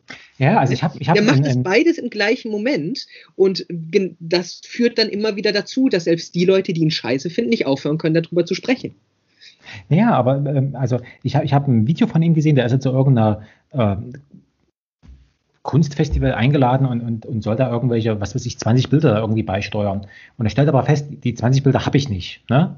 Also was macht er? Er geht in den Laden, äh, kauft sich äh, Acrylfarbe und fängt da, also das habe ich, also in dieser Art und Weise habe ich selber hier angefangen. Ne? Also äh, einfach bloß was, verlaufen lassen, um, um zu gucken, was, was, womit habe ich sie überhaupt jetzt hier, hier, zu tun und sagt, okay, ähm, das ist jetzt Kunst. Und genau, und, und, und, und dann ist es das. Und dann wird man, wird, war mein spontaner Gedanke, naja klar, kann ich das auch. Und dann ist es, ist aber der Unterschied ist, dann mach es doch auch. Ne? Und dann bin ich hingegangen und gesagt, nee, also wenn der Miese das macht, dann mache ich das jetzt auch und ich und, und, und, und so weiter. Ne? So. Was ist dir aufgefallen? Was ist mir aufgefallen? Ja, ja. Dass, dass ich genau das auch kann und das ist vollkommen. Genau, aber was ist dir noch aufgefallen? Dass du jetzt nicht mit ein paar Millionen Euro da sitzt. Genau. Aber genau. das war ja gar nicht, das, äh, genau, genau also ja. das, das, das ist ein wichtiger Punkt, dem, der einem auffallen kann. Das könnte man bedauern. Man könnte aber auch hingehen und könnte sagen, nee, nicht, ja, es geht nicht um Bedauern. Es geht darum, wenn du lernen willst, dann man kann das bedauern, dann lernt man ja nichts. Aber ne, es geht nur darum, dass einem das auffällt. Also du machst das und dann hast du bemerkt, warte mal, warum sitz, ich sitze nicht mit einer Million Euro hier? Und der Leser hat bestimmt im Laufe seiner Karriere ein paar Millionen angescheffelt durch so, solche Sachen. Nee, also das ist das eine. Das andere ist. Ich weiß nicht, wie viel äh, verdient, aber. Ne, also, ja, ja, also die, die ähm, das ist alles nicht, nichts, nichts Günstiges. Ne? Also, äh, aber das andere, was, was mir eben aufgefallen ist, dass in dem Augenblick, wo, wo du wo etwas einfach erscheint, ich sage jetzt bewusst erscheint, ne? also nicht, dass es einfach ist, aber das, das animiert dich erstmal, das zu tun und dann, und dann bist du ja schon im Spiel drin. Dann bist du genau da drin und sagst, nee, also dann, dann, dann, dann nehme ich dran teil. Ja, Und du und merkst, das, dass der Jonathan Mese dich zu einem Witz eingeladen hat. Ne? Also der hat das gemacht, wie, wie machen Mathematiker häufig, der, oder nicht mal Mathematiklehrer, beweisen häufig Sachen, nicht so wie in anderen Fächern, wo du sagst, das ist jetzt die These und jetzt wird dir das erklärt. Hm. Sondern häufig funktioniert Mathematik so, nehme mal an das. Und jetzt genau. mache folgende Schritte. Und danach glaubst du, was der gesagt hat. Stimmt. Ja? 0, Periode 9 ist gleich 1 im Dezimalsystem. Genau, das hat man ja? letztens, das hat mich genau. noch hat mich genau. noch tagelang verfolgt. Also dieses, ja, ne, großes Problem. Genau das macht Jonathan Mese auch. Jonathan Mese sagt jetzt, guck mal, das kann doch jeder. Also der muss das nicht mal sagen. So wie der malt, sagt er zu allen, guck mal, das kann doch jeder. Dann machst du das auch. Und jetzt, Jonathan Mese hat dir gesagt, guck mal, das kann jeder. Und er sagt, guck mal, das kann nur ich.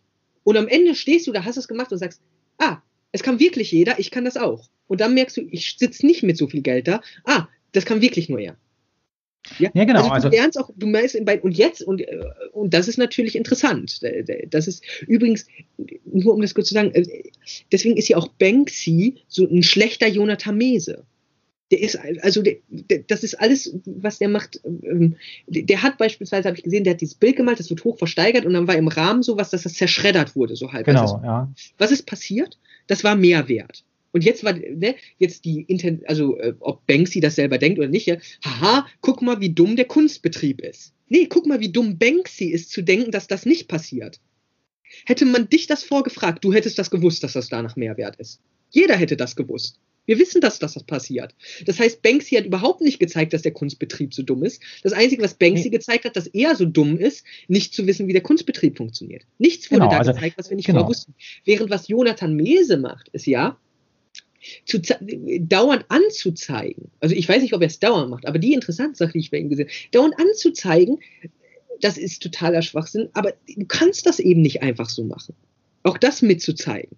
Ne, das eben doch mit seinen Kinderbildern, dass die in der Ausstellung hängen, sagt dir mit, da müsste Jonathan Mese schon persönlich als Figur ziemlich verballert sein, zu merken, was er da macht. Ja, dass er doch damit nicht nur zeigt. Natürlich sagt er in seinem Interview dir immer nur die eine Seite weil ansonsten fängt, verfängt er sich ja eine langweilige Diskussion. Es muss ja immer eine Seite gesagt werden und die andere Seite gezeigt werden. Ja, und dann, deswegen sind ja immer diese ganzen äh, Journalisten, die den interviewen und denken, den da überzeugen zu können oder so, ste stehen dann am Ende auch nur da und sind mit ihrer, haben das Gefühl, mit so einem Dreijährigen zu sprechen, der immer fragt, ja, warum? Oder so. Ja, also mhm. ähm, der jetzt ähm, ich, weiß, ich habe auch über irgendeinen Künstler mal gehört, der hat äh, immer, wenn er in einem Interview war und gefragt, wie sein Kunstwerk oder sein Buch, ich weiß nicht mehr, was es war, entstanden ist, hat er immer eine neue Geschichte erzählt. Immer eine andere. ja. Weil es auch vollkommen uninteressant ist. Ich finde auch. Ähm, nee, diese, uninteressant ist es nicht. Äh, ja, aber die Wahrheit ist äh, in Kunst nicht wichtig. Oder, oder ja, nicht ist, mehr wichtig. Äh, oder vielleicht genau, weil. Genau, das habe ich damit gemeint. Also, ist das Wahrheit sagen ähm, ähnlich wie in der Theologie, bei den Mystikern sieht man das ja auch, ne, wo die Wahrheit so wichtig ist, ist, dass sie einfach zu sagen, äh, fast schon äh, ein Verbrechen. Genau, also, aber bei dem, bei dem, bei dem Mese, also um da vielleicht nochmal dazu, da, dazu bleiben, also das sind doch zweierlei äh, Sachen eigentlich. In, äh, also das eine ist doch, dass er das macht und meint Gott, also dann, dann zahlt halt jemand dafür irgendwie hm, hm, hm, Euro und, und so weiter und so fort.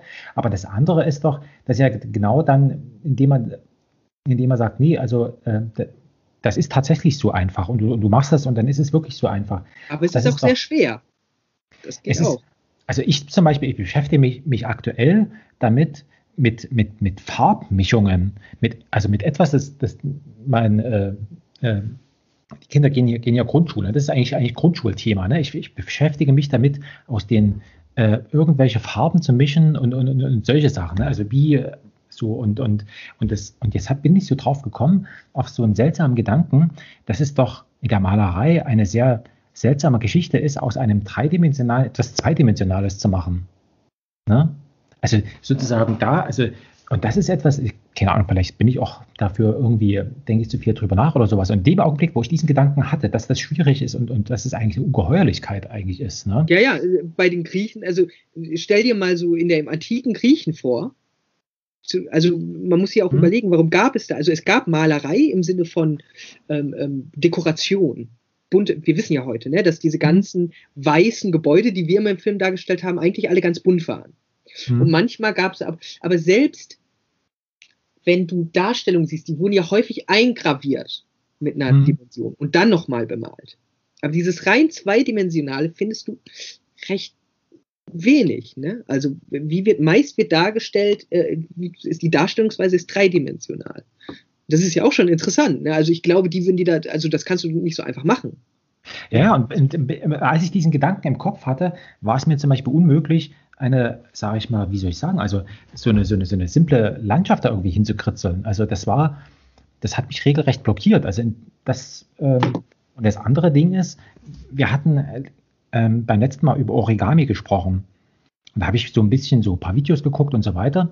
Und dann habe ich mir so gedacht, ja Moment, also das, das ist ja letztendlich, Origami ist eigentlich eine Art, ähm, also da, da, das ist eine, eigentlich eine, eine, eine, Geometrie verbirgt sich dahinter. Ne?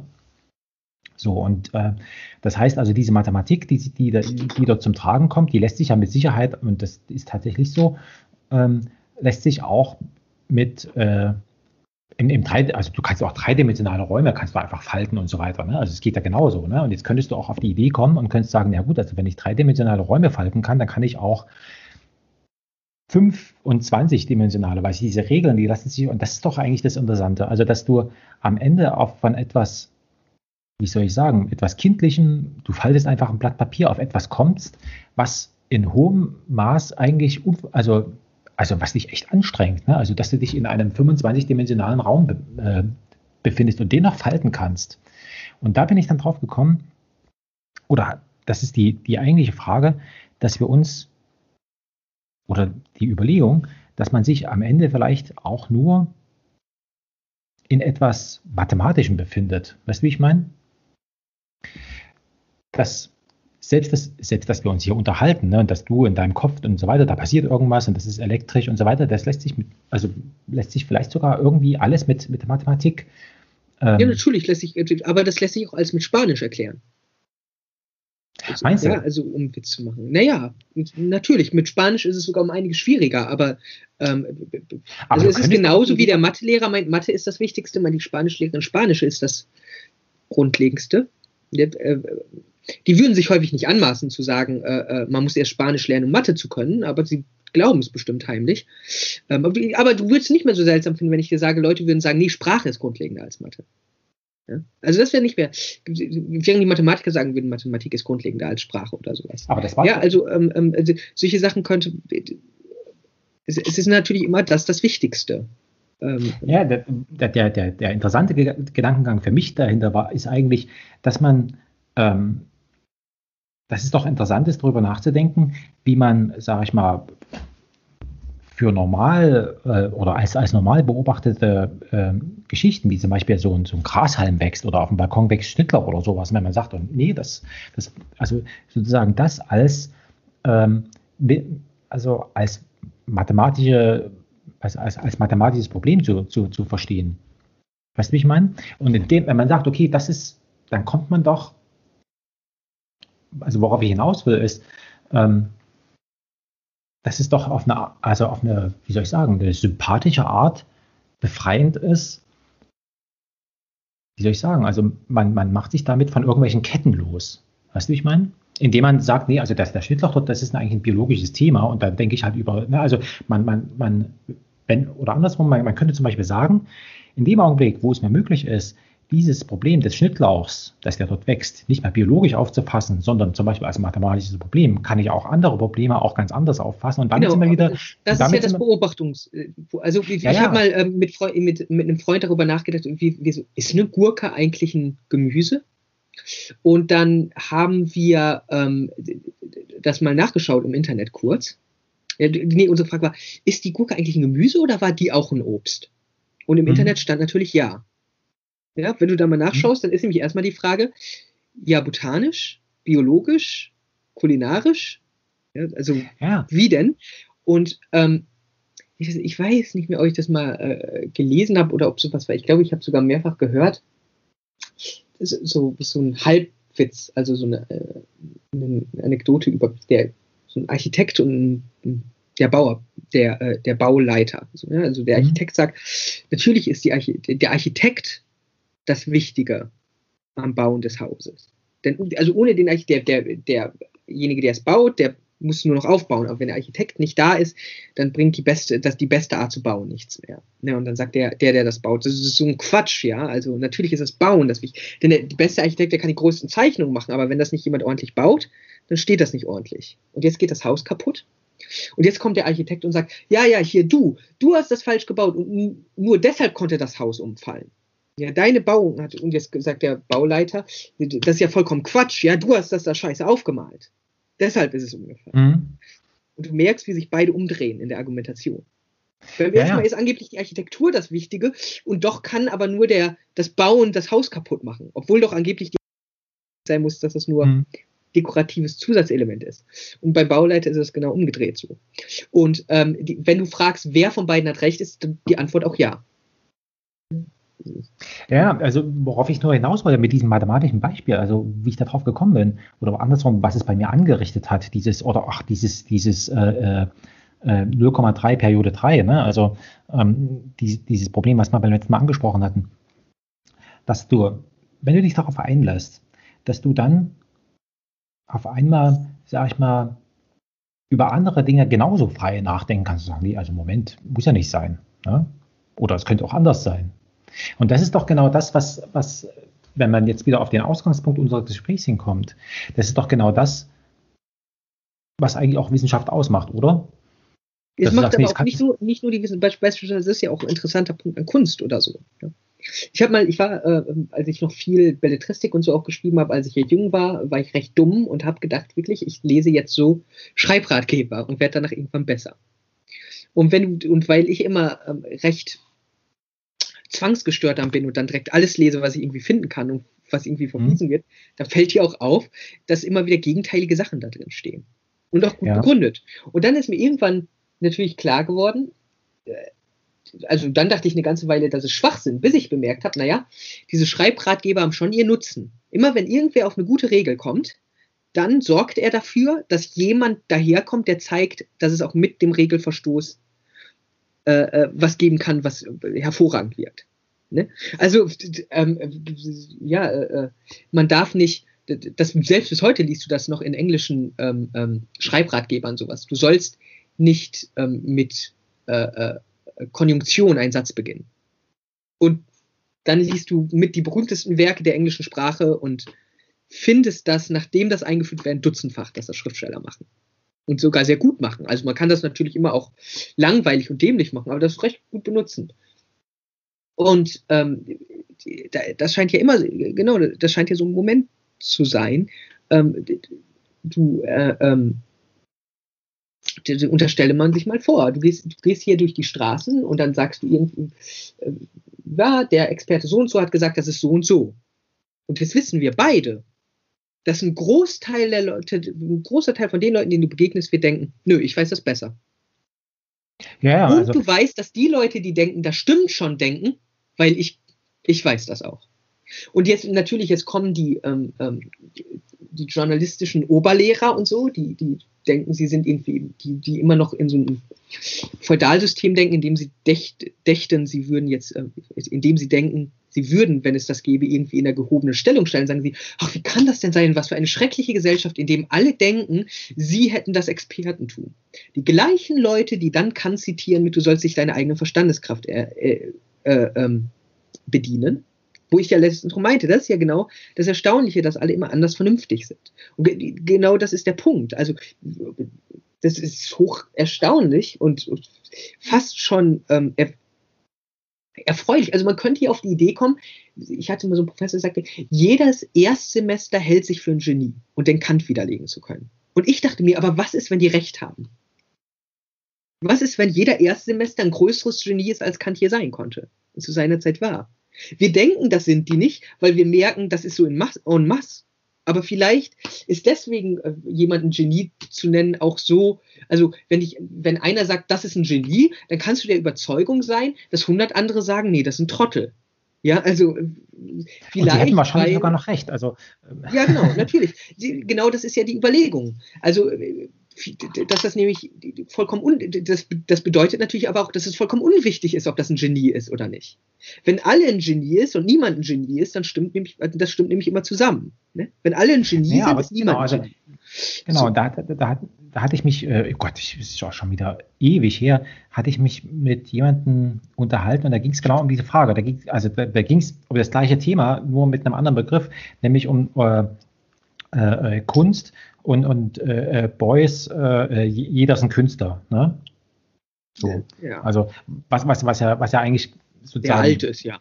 Das gibt es schon. Es ist alt und, und, in, in seine, und, und, und, und, in, und in seiner Konsequenz, wenn, wenn das stimmen würde, würde die Kunst verschwinden. Also dann würde nein, nein, nein, nein, nein. Aufhören, wenn, wenn, das so stimmen würde wie Boys, also äh, da, ich, ich kenne mich mit Boys auch nicht gut aus, aber das, also, das ist so ein dummer Satz, äh, dafür, also da wünschte man sich, ich bin ja gegen Prügelstrafe bei Kindern, aber dafür sollte sie bei, für Erwachsene wieder eingeführt werden. Also, weil ähm, das Problem gab es ja schon mal, aber wenn, also das ist ja ein Satz, der aus absoluter Faulheit und Dummheit gleichzeitig entsteht. Äh, was schon nicht so, das ist wiederum bewundernswert, weil meist fragt man sich, hat man es mit Dummheit oder Faulheit zu tun? In diesem Fall mit beides, weil, also das kann er ja nicht wirklich meinen. Ähm, oder er würde ja meinen, also er kann ja nicht überzeugt sein, er könne nichts besser als alle anderen. Ähm, äh, ähm, aber er kann ja auch nicht überzeugt sein, ähm, äh, äh, ähm, weißt du, also es ist, bring, es ist vollkommen wirkungslos, das zu sagen, es bringt überhaupt nichts mehr. Also da würde ich dann wirklich empfehlen, noch äh, Leute dazu zu lesen oder so. Ja, also das waren die ganzen Romantiker, die das Fragment, damit hat das, äh, für die war das sehr wichtig, aber für die war das zum einen ein Problem. Zum anderen hat das auch zu Dingen geführt irgendwie. Ja, Beuys sagt das, dann klingt das klug, dann kann das im Spiegel zitiert werden und dann hat man zwei Jahre, muss man jetzt warten, damit man es dann nochmal schreiben darf. Ne, damit ja, man das wieder vergessen haben kann. Also, ich, also, äh, äh so, während das bei Mese, also auch wenn der Mese sagt, mal gesagt haben mag, alles ist Kunst oder so, das ist überhaupt total langweilig. Was ja interessant ist bei Mese ist, dass er, dass er solche Kritzelbilder malt und damit zeigt, alles ist Kunst. Aber dann auch auffällig werden kann, ist es eben nicht. Ja, daher sagen kann er alles. Ich kann auch sagen, alle machen große Philosophie. Aber ich fange doch nicht jetzt an, meine Nachbarn zu fragen, ob die Texte haben, die ich lesen könnte von ihm. Also, äh, das Dahersagen kann ich das nun mal. Aber also, äh, das ist so, das ist so diese typische dieses typische wie Dozenten, die sagen, sie sind ja an der Elite-Universität. Und ich immer denke, die lügen ja, ohne rot zu werden. Wenn die an der Elite-Universität wären, dann würden die dauernd die, ihre Studenten nach Texte fragen. Da sitzen doch die ganzen Genies vor morgen, die will man doch nicht verpassen.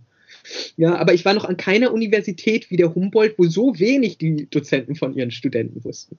Also das ist, das ist, und genau sowas ist das. Sowas wie, ähm, Sie sind die großen Dichter vom Morgen. Ah nee, so dürfen Sie das nicht machen, das ist falsch. Ja, also bitte.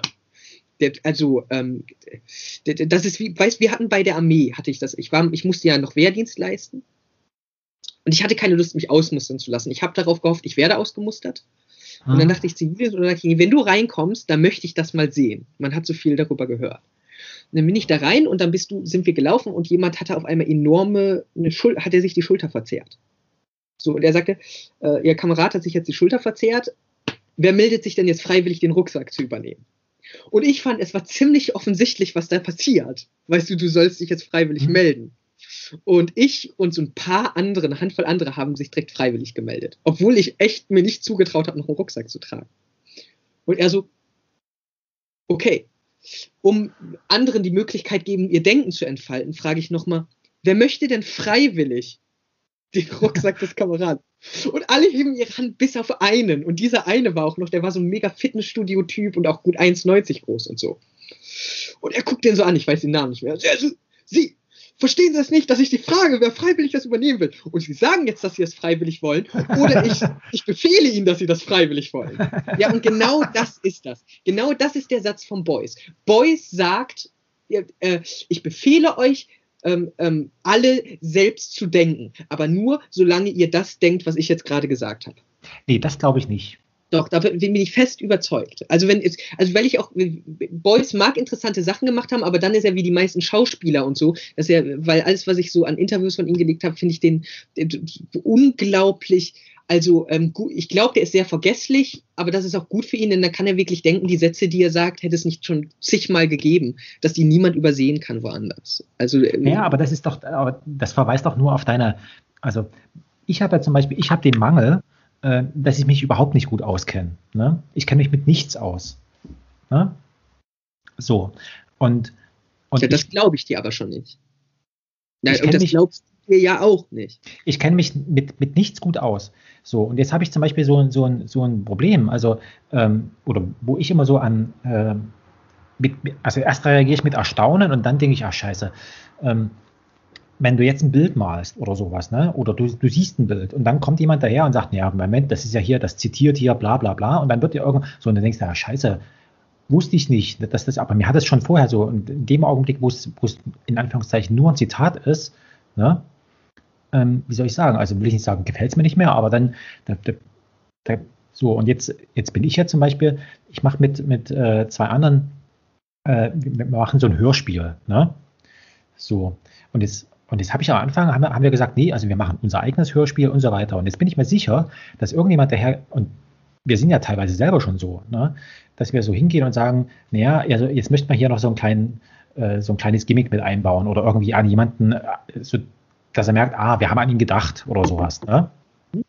So, das weiß aber niemand, das wissen ja nur, nur, nur wir drei. Und jetzt bin ich mir sicher, jetzt kommt irgendjemand außenstehend und sagt, ja, Moment, also was ihr hier gemacht habt, das ist ja, weißt du, wie ich meine? Also das, das zitiert hier irgendwas und das andere ist, dass mit diesem, mit diesem, ähm, wie soll ich sagen, also gerade in der Kunst, also gerade in der Kunst ist es oft so, oder da, da, da ist es mir aufgefallen, sagen wir mal so, da ist es mir aufgefallen, dass sehr viel ähm, so, ähm, wie soll ich sagen, ähm, dass man so festgelegt ist. Weißt du, wie ich meine? Also im, im Sinne von, im Sinne von, das macht man so. Ne? Und ich glaube, dieser Satz von Beuys, jeder ist ein Künstler, der befreit dich nämlich damit, davon. Und das finde ich das wertvoll an diesem Satz. Dass er nämlich sagt, nee, pass mal auf, ist scheißegal, was da irgendwie, das hat, also. Nein, nein, bist, nein, der befreit du bist nicht. Also, doch, sondern weil, was du machst, ist, ja. du verstehst, genau, weil du, weil du das gleich mal, ich hatte das mal, mit wem hatte ich das denn? Irgendwer hat mir mal erzählt, dass er, also der Sloterdijk, ne, der, ich, der, hat, der hat ein, ein gutes Werk und das ist die, meine ich, der ankündigt, was er mal machen wird, nämlich die Kritik der zynischen Vernunft. Und irgendwo in diesem Buch steht, es ist lang, ich es gelesen habe, da steht, es kann auch in der Fußnote sich verstecken, es müsste eigentlich einer mal daherkommen und nicht zeigen, dass er ein Kyniker ist und es trotzdem sein. Ja? Also das Spiel immer mitspielen. Und alles, was der Sloterdijk macht, wenn etwas intelligent ist, dann wie er sich da darstellt. Und ansonsten, und deswegen bestehen seine Bücher auch viel aus Schwafelei. So, irgendwer hat mir gesagt, ja, aber warum finde ich denn dann so viele intelligente Sachen? Der, für mich hat er so intelligente Sachen geschrieben. Und dann sagte ich, ja, ne, das liegt daran, dass die meisten Menschen natürlich doch recht bescheiden sind. Und äh, dann lieber das dem Autoren zuschreiben, als herausfinden, hups, ich habe ja selbst gedacht. Ne? Ich hatte ja eine gute Idee. Weil äh, natürlich kannst du in dem Satz was, aber was du nicht findest, ist, ach, es ist ja alles Kunst, der befreit mich, weil dann wäre dein nächstes Kunst, ah, dann ist auch egal, was, dann mache ich, mach ich jetzt überhaupt nichts mehr. Weil egal, was ich tue, ist Kunst. Also wenn ich nur Kunst machen will, dann muss ich mich nicht hinsetzen und ein Hörspiel machen, sondern kann ich jetzt auch einfach mal aufs Klo gehen. Und plötzlich bemerkst du, das befreit dich nicht, sondern scheiße, alles ist auch jetzt Kunst. Ja, also diese Sachen. Aber was, was äh, ja, du, ja, also du, du liest da was ganz anderes drin. Nämlich etwas, was was viel interessanter ist. Was du nämlich machst, ist, ich, und deswegen sagst du, ich kenne mich mit nichts aus. Ja? Und ich mache das jetzt einfach. Und, also du hast diese Lernsituation. Ich kenne mich damit überhaupt nicht aus, aber ich habe die vollste Ahnung davon, das zu tun. Ja, genau. Also das könntest du ja nicht damit anfangen. Und das ist, das ist natürlich diese Lernsituation, die ist natürlich viel interessanter. Und das kann man natürlich beim Boys, aber dann sagt er da so einen Satz her. Ja, also ja, ja. Dann, dann, sollte der das schon interessanter machen für mich. Ja, anstatt also im so mich ist das schon, Interview das mal zu sagen. Also dann soll der doch, also dann, ähm, weiß ich nicht, man könnte ja mal ein paar. Also du sagst jetzt, alles ist, alles ist Kunst, ja, dann verkaufst du deine Kunst hochteuer und dann ist das nächste, was du machst, du klopfst bei irgendwem zufälligerweise an sagst, haben Sie noch so Kinderbilder aus der Schule? Ja, hier ist das Geld, ich kaufe die Ihnen ab. Und machst das Geld einfach mal weg. Also, das wäre viel interessanter, als den Satz zu sagen, indem du demonstrierst, ich tue jetzt auch noch so, ob ich das meine oder nicht, ist ja egal. Ich kann ja immer noch der Künstler sein, der verarscht. Aber ich inszeniere das wenigstens noch mit. Ich meine, ja, also, was, was, ich, was oder ich gebe neben dem Obdachlosen, ich kaufe dem, äh, äh, ich, ich kauf dem seine Pfandflaschen dafür ab. Weil, äh, die, und ich lege sogar noch was drauf. Das ist nämlich noch bessere Kunst, als die ich gemacht habe. Also ja. irgendwie so. Aber Beuys, der, der, sagt halt so einen Satz dahin. Ich, ich sage nicht, dass man aus diesem, aus so einem dummen Satz, dass man den nicht klug lesen kann. Ja, aber das ist doch, der, der Satz für mich, der hat für mich diese ganze, wie soll ich sagen, diese ganze Rückbezüglichkeit auf irgendeine Historie und so weiter, die ich sowieso nicht kenne, hat er abgeschnitten und hat gesagt, nee, das genau. du nicht. Ja, ja weil manchmal muss man natürlich, um, um was Intelligentes zu entwickeln, also das ist ja das Erstaunliche. Also zum Lehren gehört ja auch immer erstaunlicherweise äh, das Doofstellen mit dazu. Also ne, das ist und, ja diese Paradoxie. Die Paradoxie des Lernens ist halt zu schwimmen, bevor du schwimmen kannst. Ja, und das Interessante ist, ähm, dass, dass der, äh, der, der, der, der Strickler, Christian, der hat irgend, er hat in diesem legendären Sechs-Stunden-Gespräch, vielleicht waren es auch acht Stunden, aber ich glaube, es waren sechs Stunden, ist egal. Also jedenfalls, es war ein ewig langes Gespräch. Ich habe kaum etwas verstanden von dem, also äh, was, was, was, der, was wir da gesprochen haben. Aber er hat dann irgendwann, also er hat dann mitten in, in diesem Gespräch, ist ein Satz gefallen, ähm, wo, wo er sagt, naja, also woher soll ich wissen, wie du Gitarre lernen äh, wie, wie du Gitarre lernst. Du musst halt so, also ne, wenn du Gitarre lernst, tust du es so, als wenn du es schon kannst. Und das ist etwas, was wir mit diesem Hörspiel auch machen. Wir wissen nicht, wie Hörspiel geht. Ne? Wir haben ja, eine doch, Vorstellung, wie es. Das ist es eben. Also, aber deswegen, das ist ja das interessante, der interessante Punkt daran. Ich würde sagen, warum ist sowas interessant und warum wird sowas immer, immer interessanter? Also, warum beispielsweise schauen wir, auf YouTube gibt es echt interessante, coole Sachen. Ja, und jetzt muss man doch feststellen, das hat sich jetzt vielleicht noch geändert, dass gerade am Anfang, was die videotechnisch gemacht haben, da hat jede RTL-Sendung, sind die Leute besser dafür ausgebildet. Hm. Aber plötzlich hat es diese hohe Sch Ja, warum? Weil natürlich, also, wenn du schwimmen lernen willst, dann musst du, ins, musst du schwimmen, ohne es zu können. Aber beide Bedingungen sind notwendig. Wenn du schwimmen kannst, und dann schwimmen gehst, während du es kannst, kannst du schwimmen auch nicht mehr lernen. Hm. Ja, so, also wenn in dem Moment, wo du es kannst, deswegen, deswegen ist ja auch eine, der Michael hat mich mal darauf gebracht, wenn man mal die Professur als, als eine eigene Art des Scheiterns ansieht, ja, dann verhinderst du ja auch dein Lernen damit, weil es heißt, du bist der, der das weiß. Also und es wird auf einmal sehr schwer für dich, in diese Situation zu kommen, ähm, Lernen für dich zu ermöglichen. Und das Einzige, was du damit rausfindest, ist, du kannst jetzt nämlich auch das machen, was der Künstler macht, weil für dich es noch sehr leicht ist, den anderen allen zu suggerieren, dass das wirklich stimmt, dass du keine Ahnung von Hörspielen hast. Ne? Oder mindestens weniger Ahnung von dir. Und jetzt plötzlich ist, ist Lernpotenzial äh, da. Und dann kann man natürlich langweilig lernen, indem man einfach schaut, was die sagen, die das schon alle können. Und das genauso kopiert. Mhm. Ja, das ist für, also das kann für dich spannend sein und für dich gut sein und nützlich sein, ja, in, in vielen Fällen. Aber das wäre natürlich für alle anderen langweilig. Aber was nicht nur für dich spannend ist, sondern für alle anderen ist, wenn du jetzt einfach lernst, ohne zu hören, was alle anderen so sagen. Ja, und das Weise. Ja, genau. Also das war ja, war ja unsere Überlegung dann auch gewesen, äh, dass wir gesagt haben, also ähm, von dem Stück, was wir da, wo wir das Hörspiel neu machen, da, da gibt es schon was so. Und das werde ich mir auch irgendwann mal anhören, bin ich mir sicher. Aber ich habe gesagt, nee, lass uns mal nicht an schon irgendwas Existentes denken, sondern es ist ja unser Hörspiel. Also wir machen das so, wie wir uns no. ein Hörspiel vorstellen und wie wir denken, dass es gehen kann. Und da machst du nämlich das, was ja der Klaus auch immer wieder versucht, indem er sich einen äh, wissenschaftlichen Scharlatan oder einen soziologischen Scharlatan nennt. Ja? Mhm. Immer wenn jetzt jemand zu ihm kommt und sagt, du bist ein Scharlatan, dann sagt er, ja, genau. Und jetzt können wir auch weitermachen. Und du machst das jetzt ja auch ein bisschen genauso. Wenn jetzt jemand zu dir kommt und sagt, du kannst das ja eigentlich gar nicht, dann sagst du, so habe ich doch gesagt, dass ich das alles nicht kann. Ne? Ja, aber weil, genau, das ist weil doch das du überhaupt nicht daran interessiert bist, weil, ne, also, so. Ich kann dir jetzt vorwerfen, naja, denken kannst du ja, was du willst, aber so, ich könnte jetzt denken, ach ja, der ist ehrlich, das in seiner Bescheidenheit und so, na, das kannst du ja sein, aber vielleicht ähm, ähm, bist du auch einfach interessiert an dem Lernprozess und gar nicht daran, dich zu profilieren. Und jetzt, und du machst das nicht aus Bescheidenheit dich zurückhalten, sondern die Bescheidenheit könnte doch genauso gut die Methode sein, Lernen zu ermöglichen. Ja, zu sagen, ich habe von nichts Ahnung und ich mache es einfach trotzdem. Du hast ja von nichts Ahnung. Ja, ja. Und jetzt können die Leute natürlich sagen, ja, seltsam und gehen weg. Aber das Erstaunliche an so Fällen ist ja, dass es dann auf einmal nicht mehr so einfach ist, wegzugehen. Ne? Weil plötzlich, plötzlich ist das, also Menschen sind erstaunlich schnell davon, an solchen Sachen interessiert. Ja, also, aber wie kann das denn sein? Also, wenn du keine Ahnung hast, dann lern das doch erstmal. Dann sagst du, ja, mache ich ja, indem ich das mache. Nee, du musst doch erstmal das machen. Nö, da habe ich keine Lust drauf. Ja, das ist unverantwortlich. Ja, ja kann ja sein. Ist doch gut.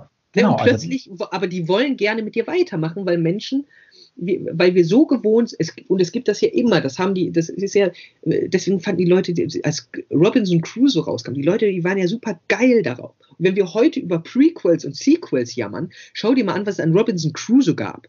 Es gab zig Arten. Es gab die Schweizer Robinson Crusoe Familie, ja, es gab ähm, den, den Professor Robinson Crusoe, ich weiß ich jetzt nicht, ob es den gab, aber es gab so zig Varianten von diesen Robinson mhm. Crusoe Geschichten. Es gab das als Kinderbücher, es gab Zusammenfassungen davon, es gab das in allen möglichen Varianten und daran waren die Leute sehr fasziniert, weil dort etwas stattfindet, was wir ja durchaus bemerken, nämlich was, womit fängt er an? Naja, ähm, es ist da keine Gesellschaft. Was ist das Erste, was er erfindet? Erstmal äh, Gesellschaft. Ja, also erstmal führt er die Regeln, die gibt es hier alle überhaupt gar nicht. Ja, jetzt, ähm, also das Haus könnte man vielleicht noch damit bauen, der macht sich das nützlich, aber nee, der macht sich selbst dann hinter so einen Lebensplan und so. Ja, und ich muss diesem Freitag auch das äh, Sprechen und seine Kultur äh, beibringen. Dieser, dieser Teil, der in vielen Robinson Crusoe-Fassungen weggelassen wird, weil er als sehr äh, rassistisch mhm. wahrgenommen wird. Ähm, ähm, weil die, glaube ich, ja auch als Kannibalen dargestellt werden. Aber ähm, das ist das Erste, was passiert. Und genau das ist ja. Also jetzt können die Leute einfach nicht interessiert sein. Aber das ist nicht so leicht, weil wir wollen nicht abbrechen. Das ist halt wie mit diesem afrikanischen Volk in Namibia, das sagt, na, dir werden Geschenke gemacht, aber wenn du was zurückschenkst, achte darauf, dass es nicht den gleichen Wert hat. Denn mhm. dann haben wir nichts mehr miteinander zu tun. Und das wäre ja, und das, ne, also der, der, der, habe ich dir das erzählt von David Graeber mit diesem Autoren? Der, ähm, ähm der erzählt über diesen Autoren und der Autor, der Vater, der hatte wohl einen ziemlich schlimmen Vater. Und der Vater gibt ihm eine Quittung mit allen Kosten, die er für das Kind hatte, über sein Leben. Also von der Entbindung mhm. an. Und der Autor hat das auch bezahlt. Und dann hat der Autor gesagt, ja, ähm, äh, äh ich hatte danach nichts mehr mit meinem Vater zu tun. Nie wieder. Hat nie wieder mit dem Wort gesprochen oder so. Und jetzt, jetzt müssten wir doch eigentlich sagen, das war ein netter Vater, der hat ihm die Möglichkeit gelassen, die Schuld zu begleichen. Aber wir finden das schrecklich. Warum? Weil jetzt der Sohn sagen kann, ich habe nichts mehr mit dem zu tun. Wir können ihm, aber das sind doch deine Eltern und so. Warum? Der hat mir die Quittung gegeben, dass wir quitt sind. Der, und jetzt denken wir nicht, er ist der Schlechte, sondern wir denken, der Vater ist schlimm. Ne? Genau deshalb, weil das ermöglicht wird, diesen sozialen Kontakt äh, abzubrechen. Und das hat dieses Volk, ne, wenn man mal nicht denkt, oh, die sind primitiv und unterentwickelt, weil die nicht unsere Kulturtechniken mhm. nutzen. Nee, die haben, die haben das schon sehr gut bemerkt. Was passiert denn, wenn wir keine Schulden mehr beieinander haben, wenn wir alle ausgeglichen sind? Ja, wie grausam das doch ist, mhm. wenn du bei niemandem mehr in der Schuld bist. Also das ist, ist doch, ähm, ne? Und übrigens, ähm, für, für Graeber ist ja auch, ist, an unserem System ist es denn wirklich so schlimm, dass wir ähm, unsere, ähm, dass wir dauernd in der Schuld voneinander stehen. Nee, damit kommen wir gut klar. Wir stehen dauernd in der Schuld von Freunden und in der Schuld von irgendwelchen Menschen auf der Straße. Ja, du fragst irgendwem nach dem Weg. Da gehst du ja nicht hinterher nochmal hin und gibst dem Geld. ähm, ähm also so, oder deinem Lehrer, ja, also gehst du auch nicht mehr hin. So, ähm, aber ähm, was ist das Schlimme? Naja, dass du, äh, dass dafür gesorgt wird wirklich, dass nämlich ähm, bis zur Gefängnisstrafe und so erzwungen wird, dass die Schuld ausgeglichen wird. Ja, also ähm, übrigens macht er darauf aufmerksam, dass das immer die Banken im, Gegensatz, im, im, im Verhältnis zu ihren Kunden sind. Die Banken im Gegensatz zum Staat machen genau die andere Argumentation. Die sagten nämlich immer, ihr müsst uns ja retten, ne? ihr müsst uns ja jetzt helfen. Mhm. Ja, also die Schuld, also da sind die Schulden ja plötzlich auf einmal alle notwendig und, und, und so. Du kannst, weil was sagen die? Naja, es gibt keinen sozialen Kontakt mehr zwischen Staat und Banken, wenn ne, wenn die sagen, wir müssen euch nicht, wir sind quitt. Aber das Problem wäre dann auch, die Banken verschwinden einfach, weil die ja nur durch dieses Verhältnis entstehen. Und dann fällt uns auf, ah, warte mal. Und äh, diese Beobachtung, und genau das scheint äh, so was Interessantes zu sein, äh, dass nämlich äh, wir immer dieses, wenn wir über die persönliche Profilierung und so sprechen, und da macht das doch jemand aus purem Egoismus, und dann, ja, der Professor macht das jetzt nur, um klug zu wirken. Ja, okay, macht er nur, um klug zu wirken. Ist das denn auch klug? Also wenn jemand was Kluges sagt, um klug zu wirken, ja, also ist das denn auch? Ja, aber wenn der das aus dem Grund macht, dann mag ich den nicht. Ja, du musst den ja auch nicht mögen, um die Wissenschaft zu machen. Es, niemand verlangt von dir, mit dem befreundet zu sein. Und mit dieser Regel, jetzt wenn Klaus sich dann äh, wissenschaftlichen Scharlatan nennt, warum macht er das dann? Ja, damit, ähm, um, um die Leute auszutricksen. Ja, also das ist ja auch, äh, das ist eben nicht äh, eine Bescheidenheit, sondern das ist wie der Magier, ein Trick, der sich auch selber ist. Also ich mache das jetzt nur, damit ähm, du das nicht mehr machen kannst. Und dann können die Leute aber erst recht nicht, aber ja, aber muss man nicht auch, ne? Und die Diskussion hört nicht auf. Ich habe das mal gesagt über, du kennst dieses Trolley-Problem. Ja, mhm. ein Wagen fährt auf einen zu und du kannst den Hebel umlegen, dass er auf einmal fünf Menschen statt einem überfährt. Mhm. Und ich habe gesagt, das Trolley-Problem ist nicht interessant, wie die Frage beantwortet wird, sondern das Trolley-Problem, sage ich, ist eigentlich viel mehr wissenschaftstheoretisch interessant. Es zeigt nämlich an, dass ähm, was, was, ist an was ist an diesem Gedankenexperiment interessant? Nicht, was die richtige Antwort ist, nicht, dass die Antwort schwierig ist, sondern dass du nicht aufhören kannst, darüber zu diskutieren, so einfach. Und was macht einer? Einer sagt mir, doch, das ist gar nicht so interessant und das ist auch nicht daran interessant. Und dann fängt er an zu begründen. Und wir saßen eine Dreiviertelstunde und ich danach, also, und siehst du, also man muss darüber nicht sprechen. Und ich so, aber du hast eine Dreiviertelstunde mit mir getan. Ja, das ist was anderes. Aber weißt du, also ich fand das so interessant. Dann hat er, ich habe, ich habe, der hat auch die Dreiviertelstunde durchgesprochen. Ich stand dann, ich saß dann leise und dachte, mal gucken, vielleicht bemerkt er das gleich auch. Ja, und dann sagt er, nee, das ist ja was anderes, worüber wir jetzt gesprochen haben. Darum geht's mir ja nicht. Ne? ähm, äh, so, ähm, äh, und was will ich jetzt, äh, genau, und äh, dass, dass dieser Trick daran liegt. Ich glaube übrigens, auch das ist ja, worin Trump so enorm gut ist. Beispielsweise. Also dann sagen die Leute immer noch, ja, und jetzt sagt er das und dann hat er gelogen. Das ist schockierend. Und du denkst dir, wenn du das jetzt nüchtern betrachtest, obwohl du auch denkst, boah, wie kann man so dreist sein? Und dann denkst du dir, der ist so dreist seit immer. Warum wundern wir? Also, aber selbst ich, der, weil der den gleichen äh, Trick weiß, dass, ähm, dass der ist ein Medientyp. Der ist einfach gut mit den Medien, weil der weiß, die sagen, wir sind die, die darüber berichten und wir sind die Mächtigen. Aber der Trump, ne, der, der ist ja auch verbündet mit so jemandem wie dem Roger Stone, und der weiß es auch, die wissen ganz genau, dass die Medien die sind, die darüber berichten. Das macht die nicht mächtig. Also das macht die in einer gewissen Weise mächtig. Aber das macht die auch in einer gewissen Weise ohnmächtig. Ne? Äh, es gibt keine schlechte Publicity, äh, keine Publicity, schlechte Publicity. Dieser Satz. Genau. So deswegen kann Trump, Trump hat ja auch häufig bei irgendwelchen Magazinen angerufen, mit verstellter Stimme, hat behauptet, er ist wer anders, und die wussten alle, dass er das ist. Aber was die Leute jetzt denken, ist, Trump ginge es darum, diese Verstellung klug zu machen. Nein, der weiß, dass es überhaupt gar keine Rolle spielt, ob die wissen, dass er das nicht oder nicht ist. Sie können überzeugt sein, er ist ein anderer, dann funktioniert. Sie können auch überzeugt sein, er ist das nicht, es funktioniert immer noch. Aber er weiß, die eine Sache weiß er, die, da weiß er, das können die Medien nicht, nämlich nicht berichten. Die können schlecht über mich berichten, die können mich runtermachen. Und wenn die mich schlecht über mich berichten, dann sage ich, die Medien berichten dauernd nur schlecht über mich, weil sie parteiisch sind. Und jetzt denken die Medien, nein, guck mal, wir beweisen dir, dass wir nicht parteiisch sind. Und schon hat er die wieder.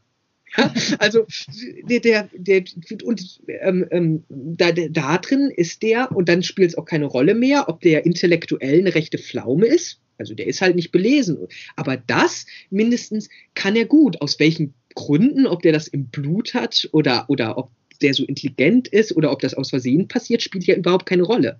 Aber das äh, äh, fällt auf mit seiner absoluten Dreistigkeit, weil der sich nicht, weil, was muss dem aufgefallen sein, diese ganzen Höflichkeiten und so, die andere Leute haben. Die sorgt genau dafür, dass die sich abhängig machen von diesem Medienbetrieb. Denn der Betrieb, der muss überhaupt kein möglich, der, der bricht das immer ab.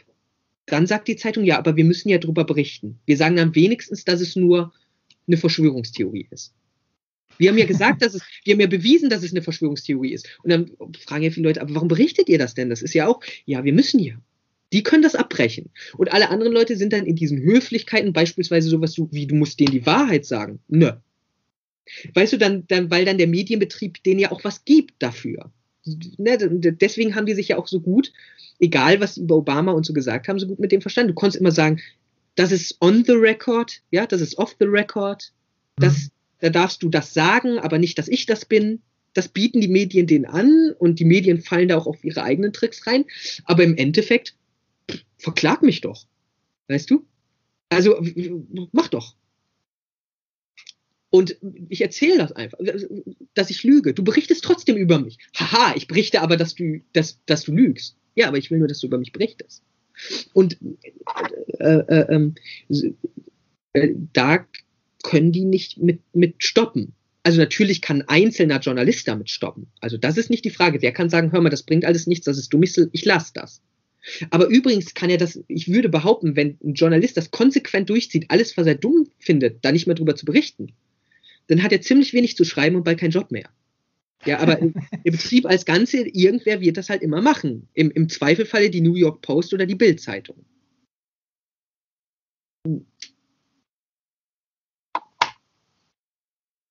So, also ähm, ja, wir sind leider nicht mehr, aber vielleicht irgendwann können wir widersprechen, weil eigentlich gedacht, ähm, wollte ich damit gern verbinden und das, das hat leider nicht, ist ja auch nicht schlimm, wir haben über interessante Sachen nee. gesprochen, dass, dass äh, Moralphilosophie unmoralisch ist. Und das ist eigentlich nicht so weit entfernt. Aber das, äh, wir haben jetzt schon genau. so lang, ich würde sagen, das können wir vielleicht. Wir sind schon wieder bei, bei zwei Stunden. Pass auf, wir machen folgendes.